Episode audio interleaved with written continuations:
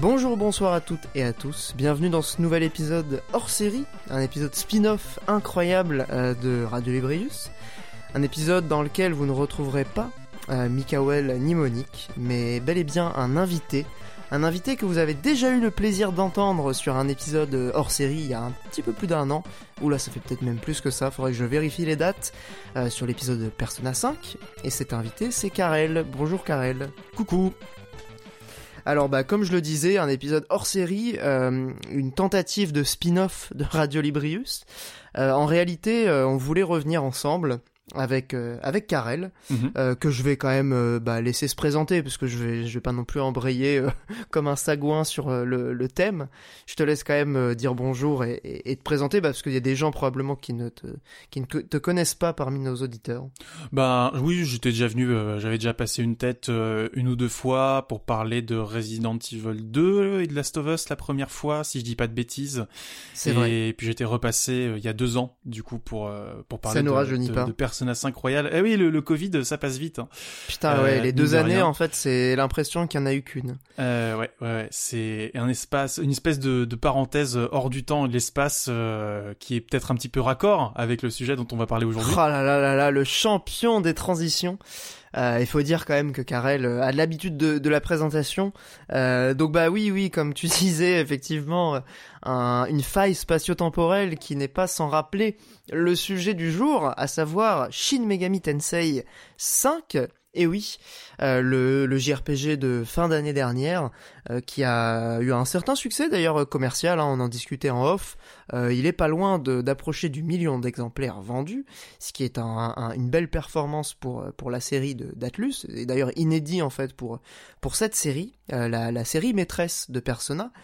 Évidemment, Persona, le lien avec euh, ton dernier passage est quand même assez évident, euh, sans pour autant dire que tu es spécialiste de la série. Euh, c'est une série avec laquelle tu as des affinités, si je ne m'abuse. Oui, oui, ben disons, on va essayer de faire moins long aujourd'hui. Euh, ça veut dire Ah que oui, Pers- c'est vrai. Persona 5, c'est 120 heures de jeu, avec euh, les deux tiers, c'est du dialogue, euh, donc euh, forcément, il y a énormément de choses à, à, à décortiquer. Puis bon, bah voilà, on s'était aussi un petit peu laissé, euh, laissé emporter. Euh, La passion du jeu vidéo. la passion, n'est-ce pas? Euh, Non, mais et SMT5 est un jeu euh, autrement moins bavard, mais euh, pas moins complexe, pas moins dense. Il y a beaucoup de choses à dire. Euh, mais euh, mais voilà, ce sera un peu plus structuré, un peu plus concis. Euh, effectivement, bah comme tu le disais, Persona, c'est une série qui qui, qui m'a accompagné à travers un peu mon mon, mon, amour du jeu vidéo. Voilà, euh, j'avais la, la presse papier des années 2000 m'avait permis de, de découvrir Persona 3 déjà sur sur PS2 et puis après euh, voilà ça a été un peu euh, euh, une dégustation au long cours euh, avec une très longue attente pour P5 et puis euh, dans l'intervalle euh, de laquelle j'ai pu découvrir un petit peu toute la toute la galaxie euh, Megami Tensei. Donc toi aussi, t'as découvert finalement euh, SMT à travers euh, Persona. Euh, oui, ben je pense quand même enfin on- Pour beaucoup de gens, hein, Bah, je pense que euh. si t'as moins de 30 ans, euh, t'as plus beaucoup de chances de- d'avoir découvert euh, Megami Tensei à travers Persona. Euh, même si bon, il y a eu euh, il y a eu Nocturne sur euh, sur PS2 euh, en 2003-2004 euh, en Europe. C'était quand même une distribution assez assez confidentielle, même les Digital Devil Saga. Mais bon, on en reparlera peut-être un peu plus en détail après. Mais euh, SMT4 a fait un faux départ en Europe sur sur 3DS. Euh, ce qui n'a pas aidé la, série à s'installer, euh, en tout cas à s'émanciper de, Persona pour euh, rappeler qui était le patron. Et étonnamment, le, cinquième épisode, j'ai l'impression qu'il a malheureusement pas réussi à s'émanciper non plus, étant donné que Persona 5 a eu le succès qu'on lui connaît, malgré les très belles ventes de, de SMT5, euh, dans le regard de la critique euh, professionnelle, il y a quand même l'ombre de Persona 5 qui euh, planait. D'ailleurs, je sais pas si tu te souviens, mais c'est presque devenu une sorte de mème au moment de la sortie de SMT5. Euh, c'est non, c'est c'est c'est Persona euh, qui qui a, qui, qui a pas de cœur. Je sais plus la, la Ouais, c'est. Persona mais sans le cœur, ouais. C'était Voilà. euh, c'était Polygone, je crois, qui avait sorti ça. Euh, on va m'incendier dans les commentaires si ça se trouve c'est pas ça, mais Je crois que t'as raison. Hein. je crois que c'était Kotaku. c'était Polygone. mais- Oh Kotaku, ouais, c'était Kotaku. Coup, pardon. L'un des deux, c'est sûr à 100%, mais je, je sais plus lequel des deux. Mais oui, oui, donc tout ça pour dire que SMT reste bah, pour des, un grand nombre de joueurs euh, la série euh, qui qui est dans l'ombre de Persona et pourtant on est quand même face à un spin-off quand on parle de Persona euh, c'est toujours bon de, de le rappeler c'est un peu bah, comme moi pour ma part pardon vas-y Karel je, je, disais pour ma part j'ai aussi découvert SMT avec Persona 4 du coup sur sur PS Vita et je pense qu'il y a beaucoup de gens qui sont dans le même cas donc donc oui, c'est bien de le rappeler quoi. Pardon, vas-y, mm. tu voulais dire. Non non, j'allais faire une blague pourrie en mode euh, c'est comme si les gens découvraient Star Wars avec Mandalorian quoi. ouais, bah, voilà, et que Mandalorian euh, vendait euh, dix fois plus que, que, que Star Wars en gros ouais, c'est la, la, la, comparaison permet de bien se représenter le, le, bah, le, la différence de statut aussi euh, historique pour, pour ces deux séries, euh, puisque même euh, d'un point de vue de, de, la titre, de, la comment dire, de la, de la titraille, SMT était présent dans, dans les personnages jusqu'au 3 je crois. alors c'est une coquetterie. Persona. C'est une coquetterie de la localisation. Euh, ça, euh, je remercie, bah, j'en profite dès le début pour euh, pour remercier euh, euh, Eddie qui m'a qui m'a prêté le, le, livre de Ludovic Castro, Shin Megami Tensei chez chez Third. Et il me semble que dans le livre, il disait justement que le préfixe Shin Megami Tensei a été ajouté dans les localisations en dehors du Japon, justement préfixe sur Persona 3, sur Persona 4 aussi. Euh, pour bah, tout simplement euh, unifier un peu le truc et essayer de faire venir la marque euh, en, en, cheval de Troie quoi. Mais qu'à l'origine, typiquement, Digital Devil Saga au Japon, c'est Digital Devil Saga Avatar Tuner et pas Shin Megami Tensei Digital Devil Saga. Pareil pour Persona 3, etc. Donc on a au moment de la sortie de Persona 5, il y a beaucoup de gens qui avaient dit ah tiens, il y a plus Shin Megami Tensei au-dessus et il me semble même que j'avais fait partie de ces gens. Euh, et voilà, le, le, le, le, livre de, de, de Third a permis de... C'est une, une, information que j'avais pas, mais euh, voilà, ça le mérite aussi peut-être de... Très, très bonne lecture, très bonne lecture, ça, ça désamorce pas mal de, de, de, de fausses légendes urbaines sur la, sur la série. Euh, mais bon, voilà, c'est pas encore l'heure des recos. bah, tout à fait, euh, bien de le, le, de recommander, de le préciser dès le départ, parce qu'effectivement, euh, nous a un peu servi dans la préparation de, de l'épisode, sans forcément qu'on qu'on qu'on ait l'ambition évidemment de, de couvrir l'essentiel de la série, parce que là on va se concentrer vraiment sur le, le cinquième épisode, euh, mais effectivement on peut on peut chaudement et, et chaleureusement recommander le bouquin de, de, de Ludovic Castro euh, chez Third qui euh, du coup revient sur les quatre premiers euh, épisodes de, la série. Euh, petite petite anecdote, le le 4 du coup de Persona, il me semble pas que le préfixe Shin Megami Tensei était présent sur la version Vita. J'ai un petit doute, mais je suis quasiment sûr que c'était juste Persona 4 Golden et qu'il n'y avait pas Shin Megami Tensei devant. Donc euh, déjà, euh, on commençait à s'affranchir au moment de la sortie de Golden euh, de la série mère, en tout cas dans la titraille occidentale et, européenne. Voilà, donc on va pouvoir commencer après ces longues introductions qui sont finalement assez raccords avec le, podcast source, hein, donc Radio Librius, pour les gens qui ont l'habitude de nous écouter. On fait souvent, souvent des longues introductions un peu, un peu à base de digressions et de, et de, de voilà de d'anecdotes à la con. Bref. Euh, Alors ça tombe bien parce que ce week-end j'ai fait du camping avec une grenouille. Et euh... Oh putain la grenouille, je l'ai pas vu venir. Désolé, petit striker caché, excuse-moi. Tout à fait. Bon, les les les, les gens sacheront. Euh, pour euh, donc pour Shin Megami Tensei 5, on voulait d'abord revenir assez rapidement, mais quand même histoire de poser un peu les bases avant de parler du, du jeu en lui-même sur bah, la saga euh, SMT dans sa dans, dans sa globalité euh, les thématiques qu'on retrouve un peu d'un jeu à l'autre, comment elles se transposent aussi dans, dans le 5. Euh, et peut-être d'abord on, pourrait préciser que euh, bah, la saga, elle vient au, tout départ, vraiment les, avant même Shin Megami Tensei, donc quand ça s'appelait juste Megami Tensei, tu me corriges ainsi, si je, dis une connerie, c'est inspiré de romans d'un certain Aya Nishitani, donc au Japon, qui a eu un, qui ont eu un certain succès, et qui nous racontait euh, plus ou moins l'histoire de démons euh, dans un monde euh, cyber numérique. En gros, hein, si Oui, j'ai si bien compris. En gros, on est en plein dans la vague cyberpunk, fin années 80, euh, les théories du complot millénariste qui commencent à arriver, euh, tout le délire euh, un peu mystique aussi, euh, cosmique, avec, on va dire, toutes les, toutes les, oui, toutes les sectes qui proliféraient au Japon aussi à cette période-là. Ouais. Et, c'est euh, un des le- thèmes d'ailleurs qui revient dans SMT.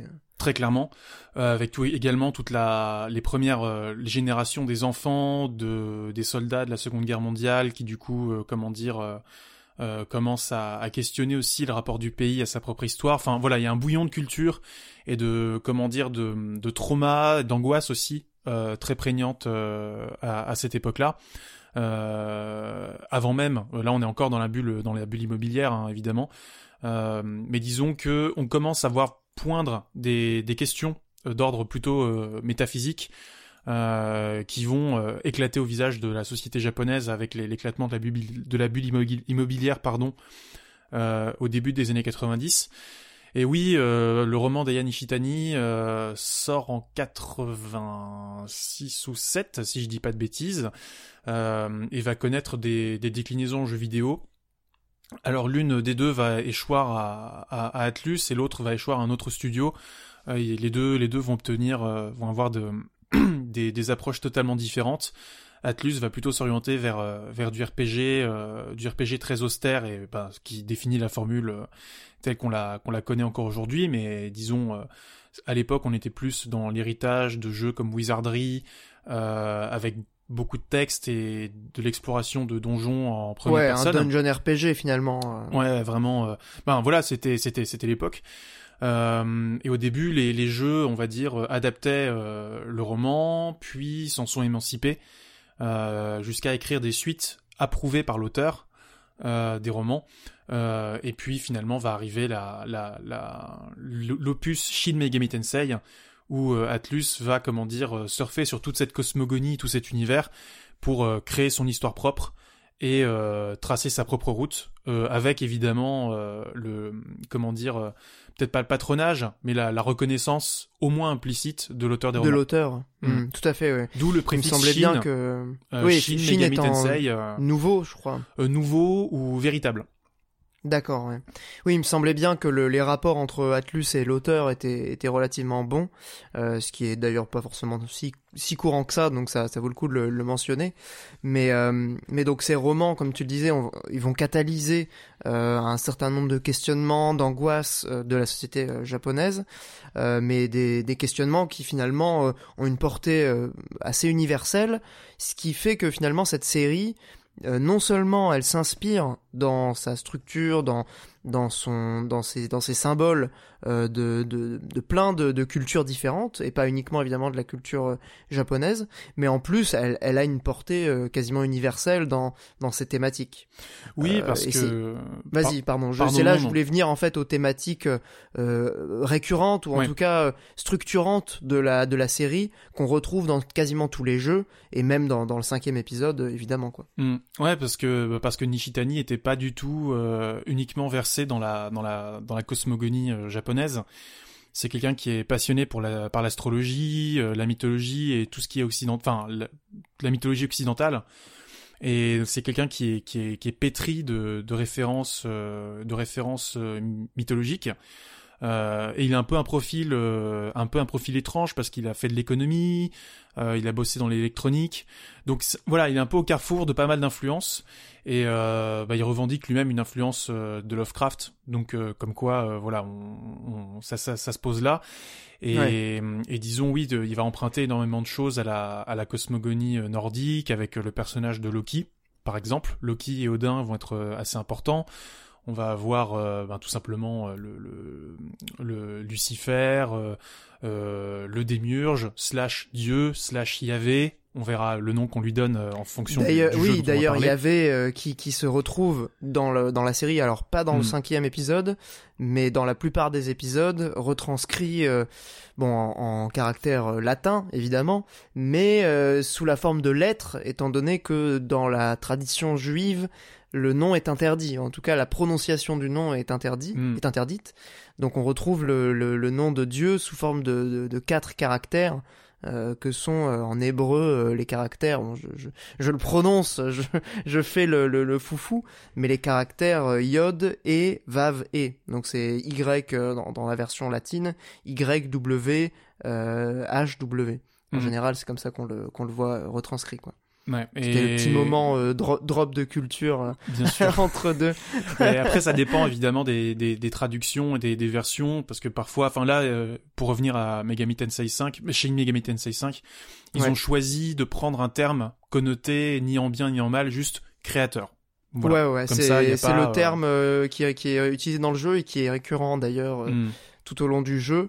Est-ce que c'est une question de traduction ou est-ce que c'est ouais c'est le c'est le terme qui est choisi en japonais aussi j'imagine?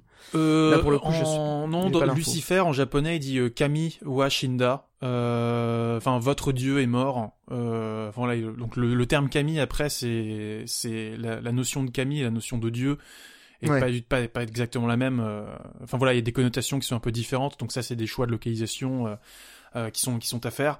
Mais ça, on va en parler. Hein. C'est ça qui est intéressant, c'est que euh, c'est des, des, questions aussi de, de, localisation font écho à, à l'origine littéraire de, de Megami Tensei.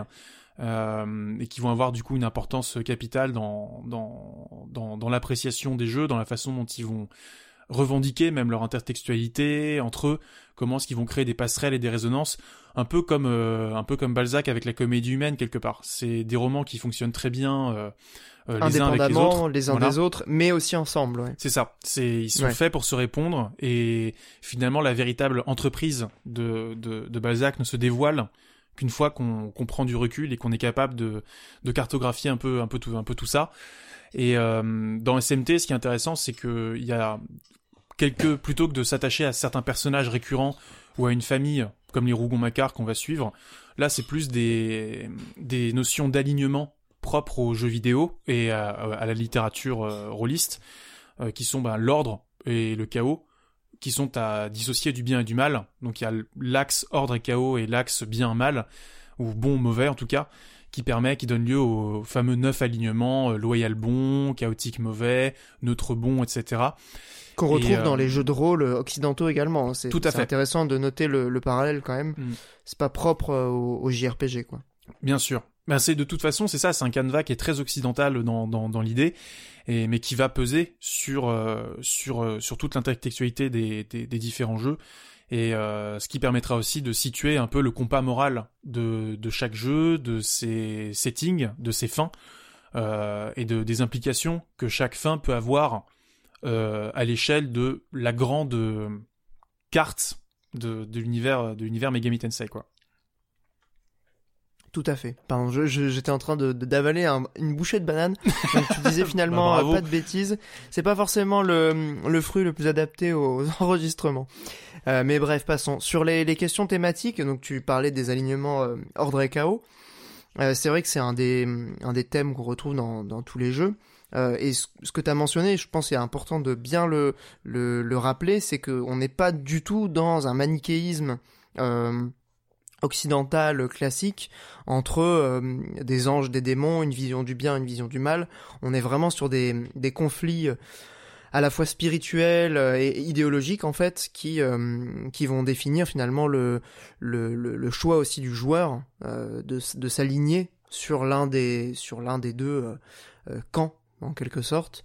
donc ça c'est dans les thématiques vraiment de, de la saga dans les thématiques aussi récurrentes, moi j'ai quand même noté l'idée euh, de... D'ailleurs j'ai noté, j'avoue complètement avoir euh, euh, pompé l'idée sur le bouquin de Third, mais finalement elle, elle, elle est assez évidente, c'est l'idée de destruction, de cycle qui, qui se répète de bah, de jeu en jeu, qui se répètent au sein même euh, des jeux, en tout cas au dire de, de, des personnages qui, qui, nous expliquent un peu les tenants et aboutissants euh, du monde. Euh, il y, a, y, a, ces cycles de destruction et de, et de reconstruction, de, de mort et de renaissance qui euh, bah, qui ne n'est pas qui ne sont pas sans rappeler euh, le toute la logique de réincarnation, la logique de euh, de de destruction et de renaissance et de résurrection qui est propre pour le coup à certaines cultures japonaises ou en tout cas à certaines mm. spiritualités asiatiques en général. Oui, le bouddhisme et toute la toute la pensée de la réincarnation, ben, qui est dans le titre, hein, Shin Megami Tensei, ou en tout cas Megami Tensei, c'est la renaissance ou la réincarnation de la de la déesse. Et Shin Megami Tensei, c'est euh, ça peut être compris comme la véritable renaissance de la déesse, ou peut-être la renaissance de la véritable déesse. Je ne sais pas. C'est voilà, c'est je je sais pas jusqu'où est-ce qu'on peut jouer sur l'ambivalence de des, des, des termes. Euh, mais euh, mais dans tous les cas, oui, c'était euh, c'est euh... pardon, je me suis perdu. non, non, je t'en prie sur le la, la, question des titres effectivement, oui, bah, comme, oui. comme, on le disait aussi sur les traductions, euh, c'est le cas d'ailleurs de plein de, de plein de JRPG, de, de même plein d'autres jeux en fait.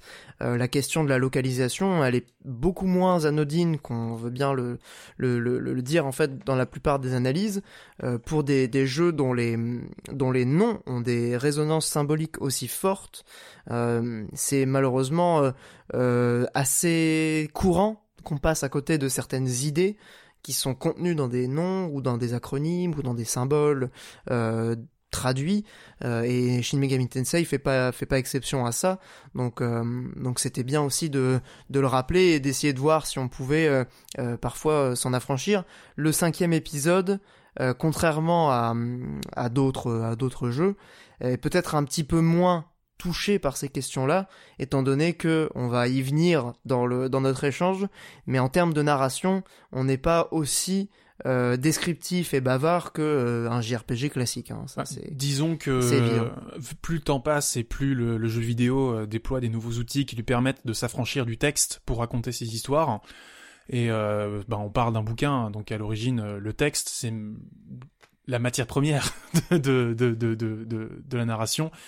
Euh, c'est ce qui a fait que les Megami Tensei ont toujours été des jeux euh, assez, assez, assez bavards. En tout cas, pas bavards, euh, moins bavards qu'un Final Fantasy ou qu'un, ou même qu'un, Tales of. voilà, je sais pas le dire, mais Désolé, hein. Voilà, ouais, non. C'est histoire d'en remettre une couche, quoi. Toujours parmi de Tales of Arise, hein, désolé. Euh, mais, euh, en plus, la chouette euh, s'invite dans, dans Sous la Curse 2, là, donc, euh, voilà, c'est, tombé hier. oui, c'est vrai. je, voilà, désolé, c'est, l'ironie poussée vraiment jusqu'au bout. Mais, euh, mais euh, mais oui euh, non disons disons que voilà le, le, le, avant on avait un simple on avait besoin de texte pour euh, travailler la connotation de l'image et bien montrer de quoi on parlait ou en tout cas être sûr de, de que le joueur comprenne de quoi de quoi il s'agit. Tout simplement parce qu'on n'avait pas les moyens techniques de le montrer. Euh, SMT5 euh, a pour lui euh, cet, cet avantage de pouvoir montrer beaucoup de choses sans avoir à, à, trop à trop étaler à trop étaler son texte. Mais avant d'entrer peut-être dans les détails de, de, de, la bête dont on, dont on va fait, parler, ouais, ouais. Euh, peut-être rappeler aux auditeurs parce que là on a fait tout un comment dire tout un on, on a un on a, laïus ma on, foi. dis, disons on a on a posé tous les ingrédients euh, de la formule. Maintenant qu'est-ce qui va la mettre en, en branle? Euh, c'est quoi justement ce, ce canevas narratif qui, qui permet à la formule de, de, de, de détruire et de rec recréer en permanence des nouvelles histoires euh, conformément à cette mécanique de cycle qui est à l'œuvre Ouais, dans, ouais, l'univers même de, de, de SMT, c'est euh, perpétuellement l'histoire d'une apocalypse qui est, euh, ben, euh, on va suivre des humains euh, tokyoïtes euh, qui se retrouvent pris entre deux feux, à savoir, enfin, pris en tout cas au milieu d'une grande, d'un grand marché entre les dieux au moment de l'apocalypse, où en gros telle ou telle vision de l'ordre cosm cosmique va chercher à s'imposer par rapport aux autres, et euh, les humains vont devoir choisir euh, quel camp rejoindre euh, ou quel camp ne pas rejoindre, euh, et euh, quelle voie euh, est-ce que l'humanité euh, va suivre. Et de manière générale, on va suivre donc euh, un groupe de, jeunes héros qui sont adolescents ou étudiants, euh, qui disposent d'un attirail technologique qui leur permettent d'invoquer des démons euh, et de justement les, les, recruter, les fusionner euh, pour pouvoir obtenir plus de pouvoir et euh, affronter euh, les soit les démons qui veulent, euh, enfin en tout cas les, les les diables, on va dire parce que le, le, le mot démon euh, a pas le même a pas la même connotation dans SMT que dans la dans l'imaginaire judéo-chrétien euh, au sens où on l'entend. Un démon c'est pas forcément quelqu'un de mauvais, euh, c'est plus un akuma, une, une, une déité, voilà une, une, une, forme de déité on va dire. Mais mais du coup oui, on va pouvoir recruter des, des démons, des créatures, les fusionner et avancer dans le jeu comme ça jusqu'à affronter telle ou telle divinité qui revendique le trône, soit pour l'accompagner, soit pour faire le jeu de son rival, soit pour baiser les deux camps et prendre prendre prendre le trône. Et, et, de trône justement, il va être question dans dans SMT5 et c'est là, c'est là qu'on arrive à SMT5, c'est que SMT5 va être un jeu où euh, finalement c'est l'apocalypse, comme d'habitude.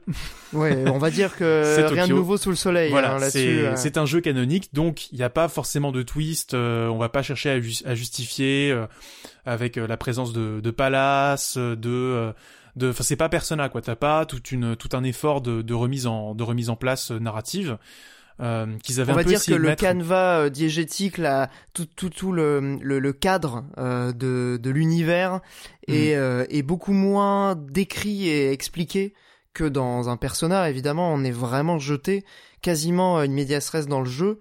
Il euh, y, a, y, a, très très peu d'exposition euh, dans, dans le cinquième. Mais sur ce que tu décrivais en fait euh, de la, la structure, on va dire régulière de la série, à savoir les humains qui doivent essayer de, dans le contexte d'une apocalypse, choisir un, un camp pour dessiner finalement le, le monde le monde d'après, en gros, ouais, le fameux monde d'après. ce que tu décris finalement, c'est, enfin, dans, dans les inspirations que tu, enfin les inspirations qui me viennent de, de cette idée-là, il y a quand même Devilman parce que en réalité, euh, enfin Devilman, si si si je ne m'abuse, a quand même une influence assez euh, monstrueuse sur euh, la pop culture japonaise. Et en réalité SMT s'inscrit quand même dans la filiation de Devilman. Donc pour peut-être préciser, Devilman c'est un manga au départ de Go Nagai, donc c'est un auteur qui a fait quand même pas mal de choses dans sa vie, notamment des, des succès comme euh, Goldorak. Tu peux peut-être en citer d'autres, j'avoue. Oui, l'école impudique, euh, Mazinger Z, euh, Getter Robot, euh, la comédie, la comédie humaine, n'importe quoi, la Divine Comédie. il a fait une, adaptation, de, Dante, de Dante. Euh, donc c'est quelqu'un qui est très, très... Violence Jack aussi, euh, qui est une suite, euh, une forme de suite à Devilman qui est pas très connue, mais voilà qui est, qui est sidérante. vraiment, je, recommande. C'est Mad Max deux ans avant. et non, c'est quelqu'un qui a un imaginaire extrêmement Cutie aussi, bien sûr, qui a un imaginaire très très fort parce qu'il a réussi à comment dire créer une forme, enfin à comment dire, peut-être pas, c'est pas l'année zéro euh, du mecha, mais c'est euh, c'est pas l'année zéro non plus de la Magical Girl. Euh, ni la ni, l'année zéro de, de, la démonologie dans le manga, mais c'est quelqu'un qui a réussi à structurer des, des images très très fortes qui ont limite primordiales en fait, qui, dans, lesquelles qui ont défini quasiment des genres tout entiers. C'est ça, en tout cas qui ont défini des influences esthétiques incontournables pour euh, pour chaque genre quoi. Que ce soit le, la Magical Girl pour Cutie Oni euh, le mecha pour Mazinger Z euh, ou comment dire le le les démons avec avec Devilman l'horreur avec avec Devilman ouais. Mais donc Devilman, ce qui, ce qui m'y a fait penser en fait, c'est toute cette logique de destruction du monde enfin désolé du spoil hein. euh, il y a la série évidemment adaptée si vous souhaitez découvrir euh, Devilman petite recommandation au passage euh, bah, sur Netflix de, de Yuasa Devilman Crybaby qui est une réadaptation mais c'est pas trop le sujet donc on va pas rentrer dans le détail mais en gros il y a cette destruction du monde par Dieu à la fin. Il y a cette lutte on va dire entre les démons les humains mais, mais qui n'est pas une lutte manichéenne au sens judéo-chrétien ou du terme quoi on est vraiment plutôt sur euh, des visions qui s'affrontent, on a cette séparation de la connaissance des humains, de la puissance des démons. Enfin, il y a, tout un ensemble d'éléments qui reviennent quand même euh, dans SMT et qui sont déjà dans, dans Devilman. Quoi. Si, je, si, je, si je me trompe pas et que l'analogie est pas, est pas usurpée. Euh, oui, alors après SMT va, va quand même beaucoup plus loin. oui, oui, bien sûr. Non, non, mais il y a des, je veux dire, ce que je veux dire, c'est que dans les inspirations, ça me semble assez euh, assez central quoi. Ah oui, au bien départ, sûr, bien sûr, au bien tout sûr. départ. Bah, de toute façon, euh, enfin, Devilman euh, est une influence majeure, ne serait-ce que pour Nocturne, Shin Megami Tensei 3, ne serait-ce que dans le nom du protagoniste. C'est-à-dire que si on prend un Devilman, c'est un mot valise de humain et, et diable. ben le, le, le demi-find le, le semi-démon. Il y a cette logique d'hybridation aussi et de perte d'humanité pour devenir autre chose. En tout cas, se laisser contaminer par, par autre chose pour se transformer et, et écrire un nouveau destin. Quoi. En tout cas, il y a, une, un parallélisme entre les personnages qui, qui, qui, qui, fonctionne assez bien.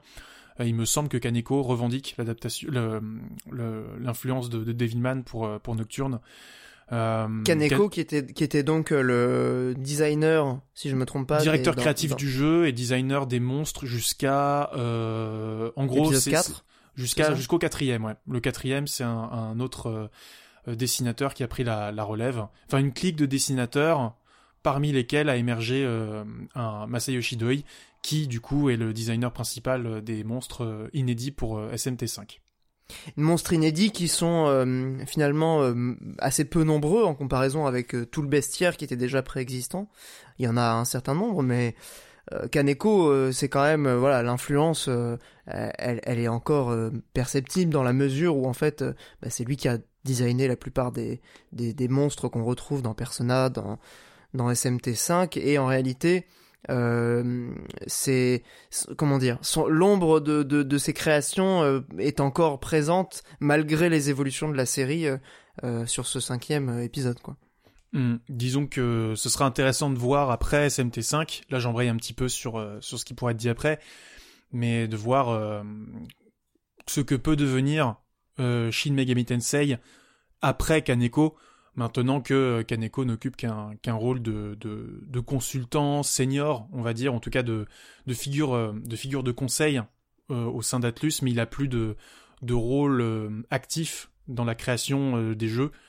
voilà, ce serait intéressant de voir. Enfin, le, le, trailer de Soul Hackers 2 nous a donné un aperçu de, de, de, ce vers quoi on se dirige. Ouais. Mais voilà, quelque chose me dit qu'on n'aura peut-être plus une une, une esthétique aussi euh, aussi euh, harmonieuse, aussi harmonieuse et dérangeante, en tout cas aussi euh, aussi caractéristique en tout cas. Euh, radical en fait dans sa, radical, dans sa proposition. C'est le terme que je que, que je cherchais. Mais de radicalité, il va être question dans dans dans dans, dans SMT5. Mais complètement. Et là, là, je pense qu'en termes de mise en place, on, on a, on a un peu, euh, on a un peu fait le tour. Mais il y a un élément quand même dans, dans la série, c'est euh, les grandes figures euh, qui sont récurrentes et qu'on retrouve également dans le 5. Avant qu'on aborde vraiment le, le cinquième dans, dans le détail de ses mécaniques de jeu et de sa proposition scénaristique, il y a quand même des grandes figures qui me font penser, mon cher Karel, qu'on est peut-être face à une transposition euh, étendue, approfondie et, et, un peu dérivée du euh, gnosticisme, puisque dans le euh, dans le dans, le schéma de SMT, il y a quand même l'idée qu'il y a une qu'il y a une puissance créatrice primordiale qui est appelée bah, soit grande volonté, soit axiome, qui a plusieurs noms en fait dans, dans la série, qui est vraiment cette espèce de de dieu pur et éthéré du gnosticisme qui est à la base de, de toute chose. Il y a également euh, ce, ce, faux dieu, c'est ce dieu un peu usurpé euh, que serait le démiurge, le créateur. Euh, il y avait, enfin voilà, tous les noms euh, du dieu unique judéo-chrétien qu'on retrouve dans, dans SMT, qui occupe aux yeux des humains le rôle de, de, de, créateur, mais qui n'est pas le vrai créateur. donc tout, toute cette idée-là, quand même, il y a, il y a évidemment il y a Lucifer qui est récurrent dans les jeux. ces, ces grandes figures créatrices sont dérivés, comme je l'ai dit, du gnosticisme, et on les retrouve dans, dans presque tous les épisodes de, de SMT, hmm. si je me trompe pas. Euh, oui, alors disons gnosticisme, c'est euh, la série ne s'articule pas uniquement autour du, du, du, gnosticisme, elle reprend des principes du, du gnosticisme, mais si on veut euh, une mise en jeu vidéo euh, vraiment euh, one du gnosticisme, je recommande bah, Xenoblade et l'article de Damien Méchery euh, Xenoblade Chronicles, euh, le premier du nom. Le premier, mais même le deuxième. Euh, alors, le, enfin, en fait, le deuxième, je ne l'ai pas encore fait, mais il y a le nom d'un personnage qui me qui, qui fait écho, un écho vraiment direct à un principe fondateur du gnosticisme. Et voilà, ça me paraîtrait absurde que que Takahashi n'en fasse pas quelque chose dans son allégorie. Euh, et voilà, mais on n'est pas là pour parler pour parler de Xenoblade, mais euh, Xenoblade est un est un jeu qui va beaucoup plus loin, en tout cas qui se revendique vraiment directement d'une de, d'une approche gnostique. Ouais, là où pour euh, là où pour euh, Megaten, on est vraiment dans quelque chose. Je vais dire Megaten parce que c'est plus simple. Ouais, pour- on est plus Megaten- dans l'inspiration que dans la transposition. Ben, c'est c'est un syncrétisme en fait. C'est-à-dire qu'on est on est dans une euh, dans un univers qui euh, explore toutes les figures mythologiques de toutes les cosmogonies, de toutes les religions, de toutes les spiritualités, euh, qu'elles soient d'ordre folklorique, polythéiste, monothéiste, animiste, euh, bouddhiste. Euh, en gros, voilà, on, prend tous les, on prend tout, voilà, on, on mélange et ça, ça permet de créer des passerelles entre les différents attributs qu'on donne à tel ou tel dieu. Euh, ça permet de créer des frictions aussi, de, voilà, de jouer sur tout, tout, tout cet inconscient collectif dont on avait déjà parlé sur l'épisode de Persona 5. Mais voilà, de, de, de, de créer des résonances entre des, des religions et des spiritualités qui discutent pas forcément euh, Et des, des cultures aussi. euh, voilà, de des, cultures, bien sûr. Mm. Mais toujours avec un œil, évidemment, euh, japonais. En tout cas, sous un prisme japonais. Étant donné que euh, on se situe à hauteur d'homme, euh, en tout cas, on part de Tokyo pour aller vers autre chose, mais on, on- on incarne toujours des, des, Tokyoïtes. Mais pour répondre, oui, sur le, sur le gnosticisme, pour faire quand même un petit, un petit, euh, disons une, petite keynote as- assez rapide sur le, fonctionnement du gnosticisme. Euh, Il n'y a pas de dieu euh, à proprement parler dans, le gnosticisme, et c'est pour ça que Megami Tensei a l'intelligence de, parler de grande volonté.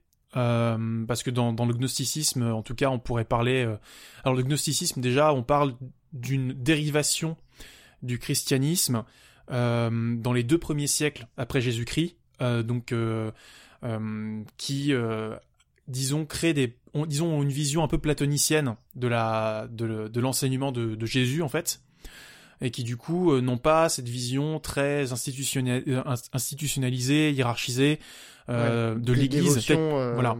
de, de l'Église euh, telle qu'elle va émerger à partir de, de- justement du, du troisième, quatrième, cinquième, euh, enfin voilà, euh, plus tard. Et euh, c'était les gnostiques, euh, ceux qu'on appelait les gnostiques, euh, c'était avant tout ben, tous, tous, tous les, les cathares, etc. Donc qui, pour qui, on va dire, euh, la religion était plus un, un exercice spirituel. Et t'avais des qui se où on avait plein plein plein d'interprétations, notamment cette idée que si Jésus est fils de Dieu, c'est parce qu'il est fils de Dieu, mais comme nous en fait, et que chaque personne a une étincelle de divinité en elle-même. Et euh, pour faire très simple, pour revenir à la base, en gros le précepte du gnosticisme, c'est que euh, il y a un Dieu, une en tout cas une- un principe unitaire, totalisant, originel, qu'on pourrait appeler euh, la monade. Ouais, c'est la monade. ouais. Euh, D'ailleurs, qui- Xenoblade, encore une fois. hein. voilà, la monado, hein, voilà. La monade, qui, qui aurait, dont aurait émané des éons, donc des, qui fonctionnent par paire, euh, 30, euh, 30 émanations de Dieu. Euh, la trentième émanation de Dieu, euh, dans la trentième émanation, t'as Sophia, qui désigne donc la, sagesse, euh, et qui en fait, dans un excès de démesure, aurait essayé de créer la vie sans euh, son binôme en fait. Euh, et donc elle a essayé d'engendrer sans euh, euh, enfin se faire Dieu à la place de Dieu quoi. Et donc elle y a euh, elle a créé donc euh, elle a elle a elle est sortie pardon de de la monade. Elle est elle est tombée de de ce qu'on appelle le plérome donc cette espèce de de paradis ou de d'état de plénitude avec la monade. Et euh, elle est partie en exil dans les ténèbres. Euh, elle connaît la tristesse, l'angoisse, et c'est dans, dans tous ces sentiments négatifs en fait qu'elle va qu'elle va créer la division entre l'âme et la matière, euh, ainsi que Yaldabaoth, qui est donc euh, étymologiquement le fils du chaos, mais qui est aussi appelé euh, le, le, et qui euh, ou Samael, le roi aveugle, selon les, traditions.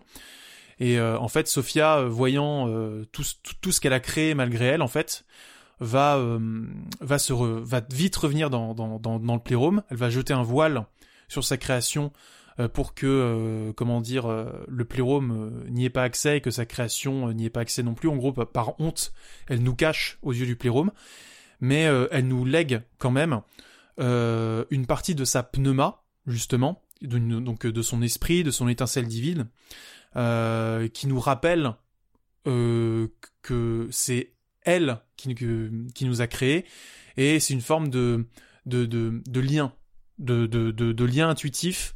Euh, on dirait, euh, voilà, on, on, on, a tous en nous une étincelle de cette pneuma, cette intuition de quelque chose, justement ce souvenir même de quelque chose, au sens platonicien du terme, euh, et c'est ce à quoi on peut s'accrocher, euh, cette étincelle de Dieu qu'on a, que chacun a en nous, qu'on peut s'accrocher et qu'on peut partager avec les autres. Et chaque personne a une étincelle différente, et c'est par la confrontation des points de vue, la discussion, etc., qu'on chemine ensemble vers le souverain bien platonicien ou la monade ou, ou ce qu'on veut.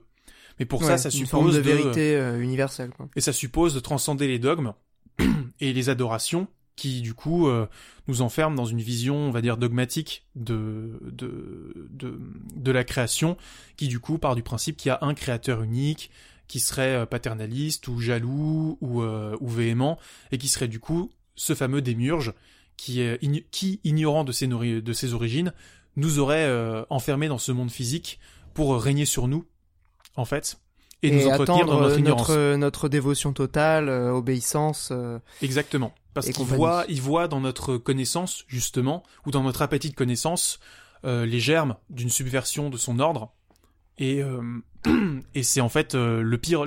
Ce qui peut arriver de pire au démurge, en fait, c'est que les, les, humains se reconnectent, prennent conscience de leur pneuma, se reconnectent à la Sophia par ce biais, et du coup s'aperçoivent qu'ils ont plus besoin du démurge pour, pour, pour être heureux, en fait. Ou tout simplement pour exister.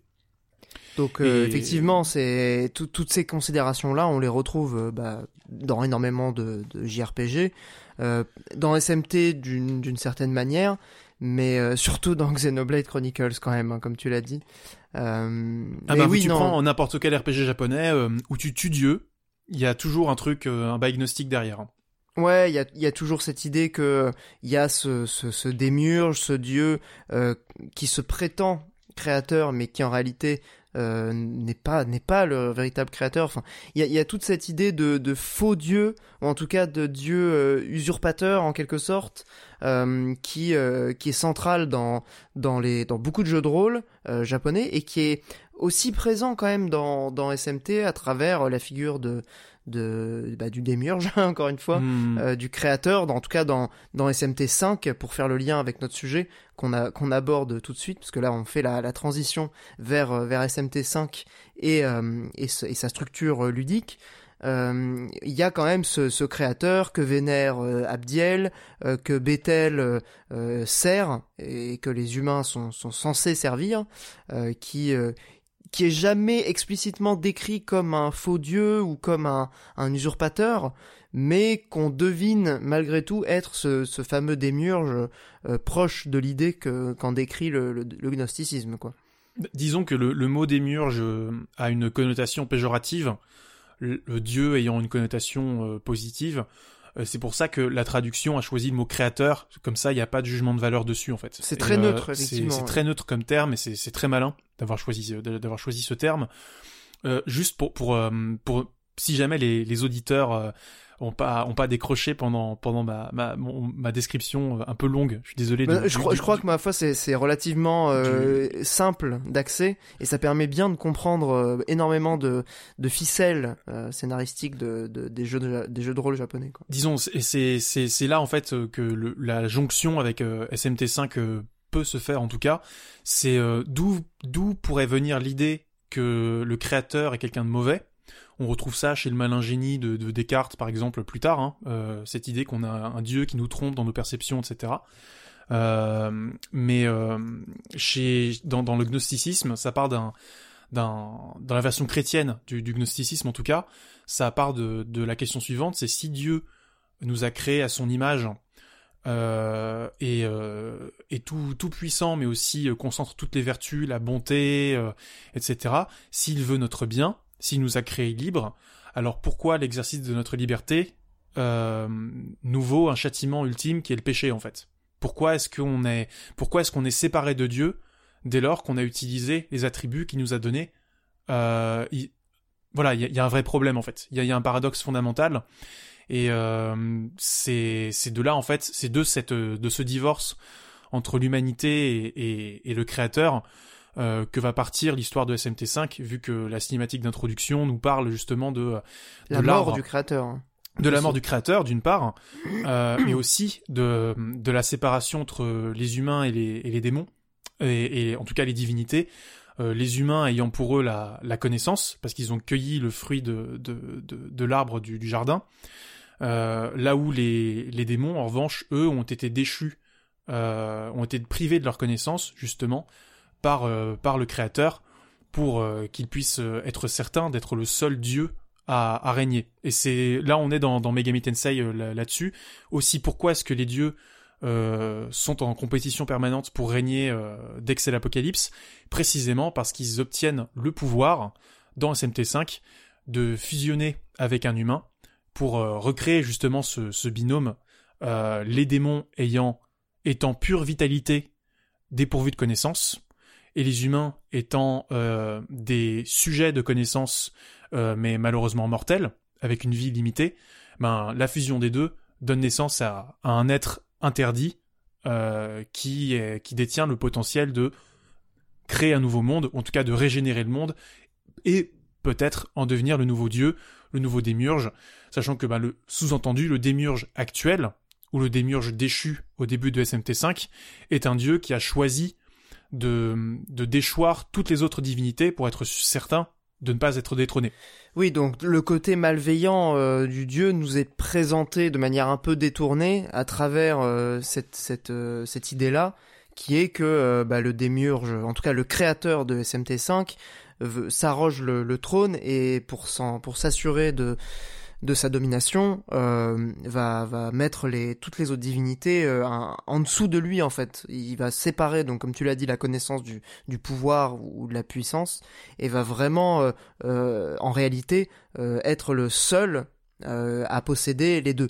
Sauf que SMT5 commence et donc nous on se retrouve à avoir les deux. En tant que personnage principal, en tant que joueur, on se retrouve à être un Naobino, le, fameux être interdit dont, tu parlais, qui possède à la fois la connaissance euh, propre aux humains et euh, la puissance, la vitalité euh, propre aux, divinités, aux, démons. Donc il y a, cette réunification des deux qui fait de nous bah, un être interdit aux yeux de, des serviteurs du, du, démiurge et en réalité ah bah, le, le, point de départ de toute l'intrigue de ce cinquième épisode. quoi. Mm. Cinquième épisode qui, du coup, on, y arrive quand même euh, finalement, euh, d'un point de vue ludique, va quand même inaugurer un certain nombre de nouvelles idées euh, par rapport aux autres épisodes de, de la série. Donc, bah, évidemment, on l'a dit, c'est un, c'est un RPG, donc on a euh, toutes les, les, la formule euh, relativement classique du RPG, avec malgré tout ses particularités. Euh, bah évidemment, il y a comme dans Persona toute cette logique de faiblesse à exploiter, de tours qu'on peut récupérer, donc ça se joue en tour par tour évidemment, mais de tours qu'on peut récupérer en, en ciblant les faiblesses des adversaires, etc. Donc il y a tout ce système de jeu euh, propre au, Shin Megami Tensei qui est, qui est également présent dans Persona, euh, qu'on retrouve décliné dans une version, on va dire, euh, modernisée pour, pour la Switch, puisque on a quand même un certain nombre de nouveautés, non pas forcément dans le système de combat à proprement parler, même s'il y en a quelques-unes qu'on va détailler, mais plutôt dans la structure du, du monde dans lequel on, évolue, euh, qui, euh, qui se présente maintenant sous la forme de grandes zones ouvertes. Euh, quand je dis grandes, c'est bon, c'est relatif, hein, mais de zones relativement ouvertes qu'on peut explorer relativement librement. Donc on est quand même face à une évolution de la série vers quelque chose euh, de, de peut-être plus moderne, en tout cas de peut-être plus ouvert aussi. Euh, et c'est là où je voulais aussi avoir un peu ton avis, euh, puisque bon, on avait fait la critique dans, dans Radio Librius, mais euh, avec un peu de recul, c'est vrai que cette structure en termes de, de design euh, de, du monde euh, me paraît quand même assez pertinente pour un, pour, pour un JRPG d'aujourd'hui, que les couloirs ou les donjons labyrinthiques euh, des autres épisodes de la série, les épisodes précédents, et notamment du troisième épisode, euh, dont il est finalement une sorte d'antithèse ludique aussi du point de vue du level design. Euh, oui, très clairement, ben, le mot antithèse que tu emploies je pense antithèse ludique, c'est clairement ça, c'est-à-dire que dans Nocturne, le pitch très rapidement, on était un humain modifié qui en gros était un agent du chaos dans une mécanique de, de, dans une mécanique trop bien ordonnée, justement. Presque aliénante et étouffante. Et euh, d'où le côté, euh, on était encore dans un RPG à donjon avec donc des couloirs, euh, des portes avec qui débouchent sur des salles vides. Enfin voilà, vous voyez Astérix le laisser passer à 38, c'est ça en boucle. c'est vraiment, non mais voilà, c'est littéralement ça, avec en plus des rencontres aléatoires. Euh, donc euh, donc c'est quand même un niveau euh, un niveau de, de, de, sadisme assez élevé. Là SMT5 c'est un peu l'inverse, c'est-à-dire que c'est un jeu où on va être non pas un agent du chaos dans une mécanique tellement ordonnée qu'elle en devient étouffante, mais plus une sorte de d'agent sinon du chaos en tout cas et peut-être pas de l'ordre mais en tout cas d'une forme de réparation en tout cas d'une forme de de, de, cheminement et d'exploration, mais on est dans quelque chose de plus positif. Ouais, on est quand même, enfin, jusqu'à un certain point dans le jeu, euh, on est quand même un agent de l'ordre, en tout cas euh, l'ordre du démiurge, puisque euh, pendant les trois quarts du jeu, on sert Bethel, qui est une organisation au service du créateur, qui finalement nous demande d'aller bah, faire ses, ses basses besognes, quoi. Oui, très clairement. Disons qu'en fait, on est un personnage observé, dont les actes sont observés par à peu près tout le monde, mais on nous laisse un peu les mains libres, mais pas trop. Voilà, on nous donne des objectifs et on voit comment est-ce qu'on les remplit ou pas. Euh, mais euh, mais oui, on est pour caricaturer, on est quand même un agent de l'ordre dans un univers chaotique. C'est-à-dire qu'on le chaos euh, qu'on va le chaos prend forme dans le level design. C'est-à-dire que euh, là où auparavant les labyrinthes étaient purement horizontaux, ou en tout cas étaient euh, pensés sous forme de couloirs, interrupteurs, téléporteurs, etc., très classiques, mais de façon très élaborée, là on va avoir des zones beaucoup plus ouvertes, mais chaotiques du coup, parce que le labyrinthe va se jouer sur la verticalité avec des immeubles enchevêtrés, de, des carrières, des lignes de train, euh, des, euh, des crevasses, euh, etc. Des escaliers aussi, des beaucoup. escaliers beaucoup, des containers, etc. Et, et, du coup, ça donne une espèce de structure très bizarrement organique, à la fois artificielle mais organique, qui permet du coup au jeu d'avoir des, des bah, d'une part des, des, des panoramas assez fous, mine de rien. Ouais, complètement. Ouais. Donc on est dans du post-apo vraiment assez assez pur dans le sens hmm. où, comme tu le dis, euh, c'est euh, c'est un, un, un, monde de l'humanité euh, déchue, de l'humanité détruite, post-apocalyptique, avec finalement un désert. La première zone est vraiment littéralement un désert, et les différentes zones suivantes sont finalement des versions un peu twistées de ce désert. Donc on est toujours dans une forme de d'exploration de, de, du chaos, exactement, hein, comme tu l'as hmm. dit. En tout cas, oui, voilà, une, forme de, enfin, un côté très très ruine, très euh, très urbex finalement. Euh, mais ça, ça vient pas de nulle part. Hein. Le fait que le jeu sorte sorte sur Switch, on voit très clairement l'influence qu'a pu avoir euh, un jeu comme Breath of the Wild euh, sur sur la philosophie, en tout cas de cette idée d'explorer les ruines d'un d'un monde qui n'a pas été sauvé à temps, en tout cas. Ouais, euh, complètement. Sans, enfin, on, va spoiler plus tard, mais il y a une idée quand même de, de, de jeu sur cet espace hors du temps.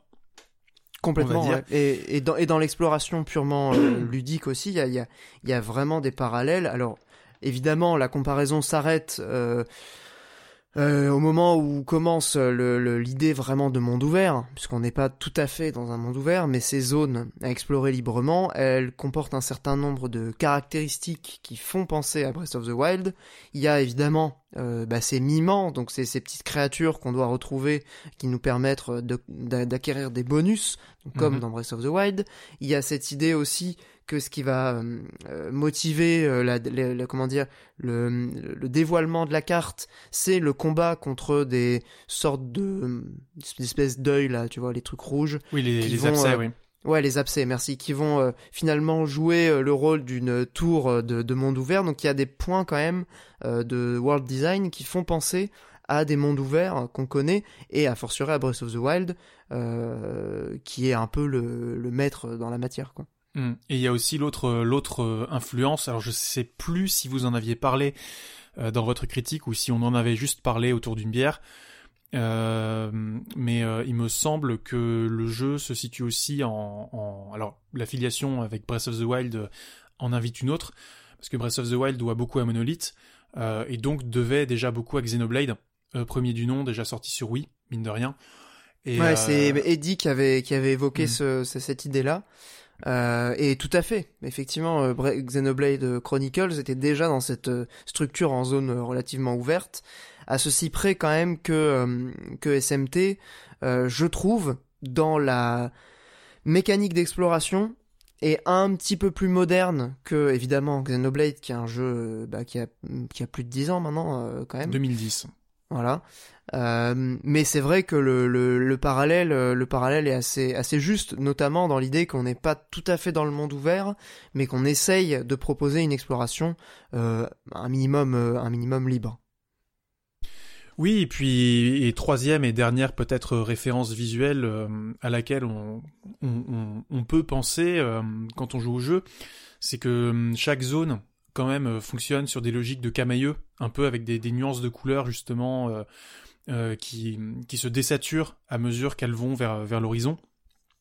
ça évoque, enfin en tout cas j'ai pas pu empêcher d'y voir, a fortiori dans le désert, une influence de Journey visuellement euh, aussi ne serait-ce que parce que les, les cheveux euh, du Naobino euh, reproduisent un peu les mouvements de la cape de, de, de dans, dans Journey, le fait qu'on puisse glisser sur le sable aussi. C'est quand t'as une descente. Et oui, oui, j'y ai pensé mm. aussi évidemment.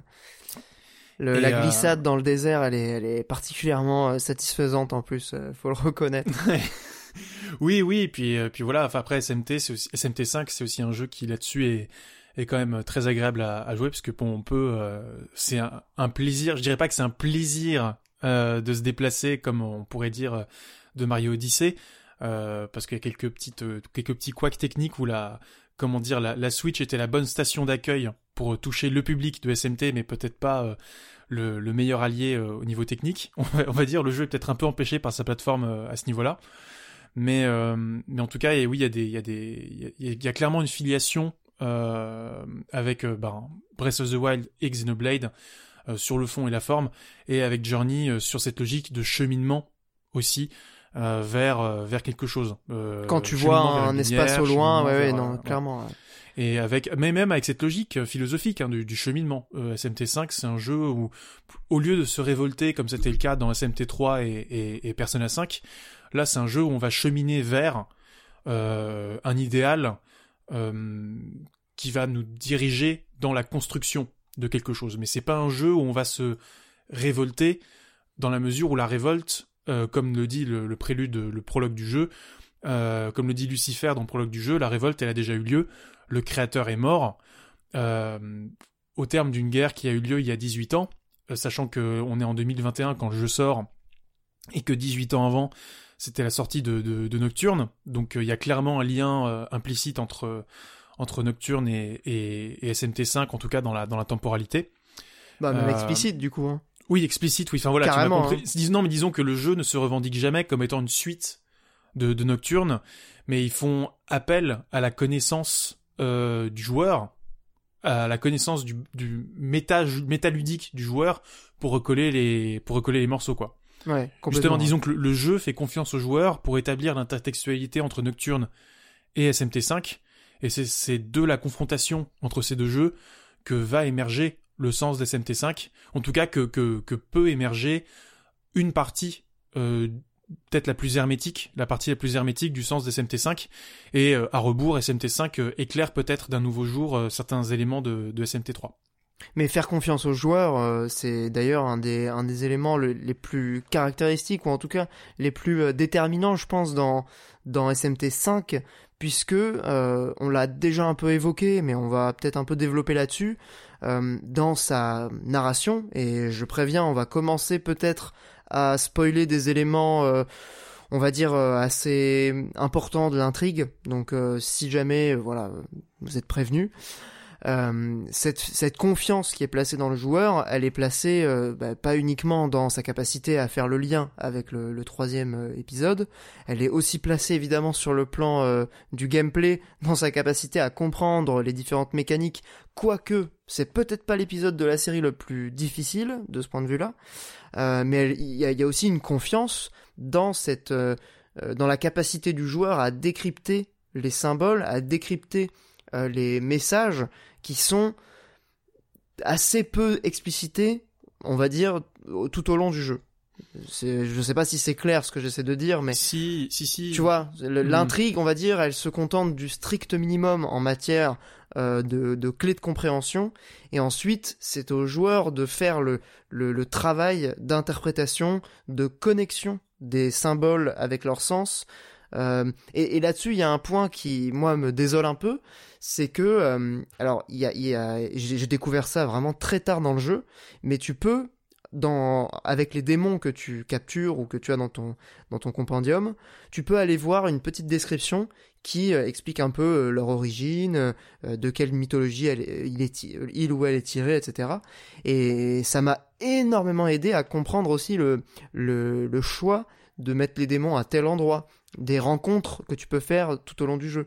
Ça aide énormément, je pense, à comprendre aussi le sens euh, du jeu. Et c'était un, j'y ai eu accès assez tard parce que j'avais pas compris qu'on pouvait. Euh, c'est un peu caché, quoi. Et, et, globalement, je trouve que le jeu fait pas forcément beaucoup d'efforts pour expliciter euh, ce qu'il essaie de, de, raconter, quoi.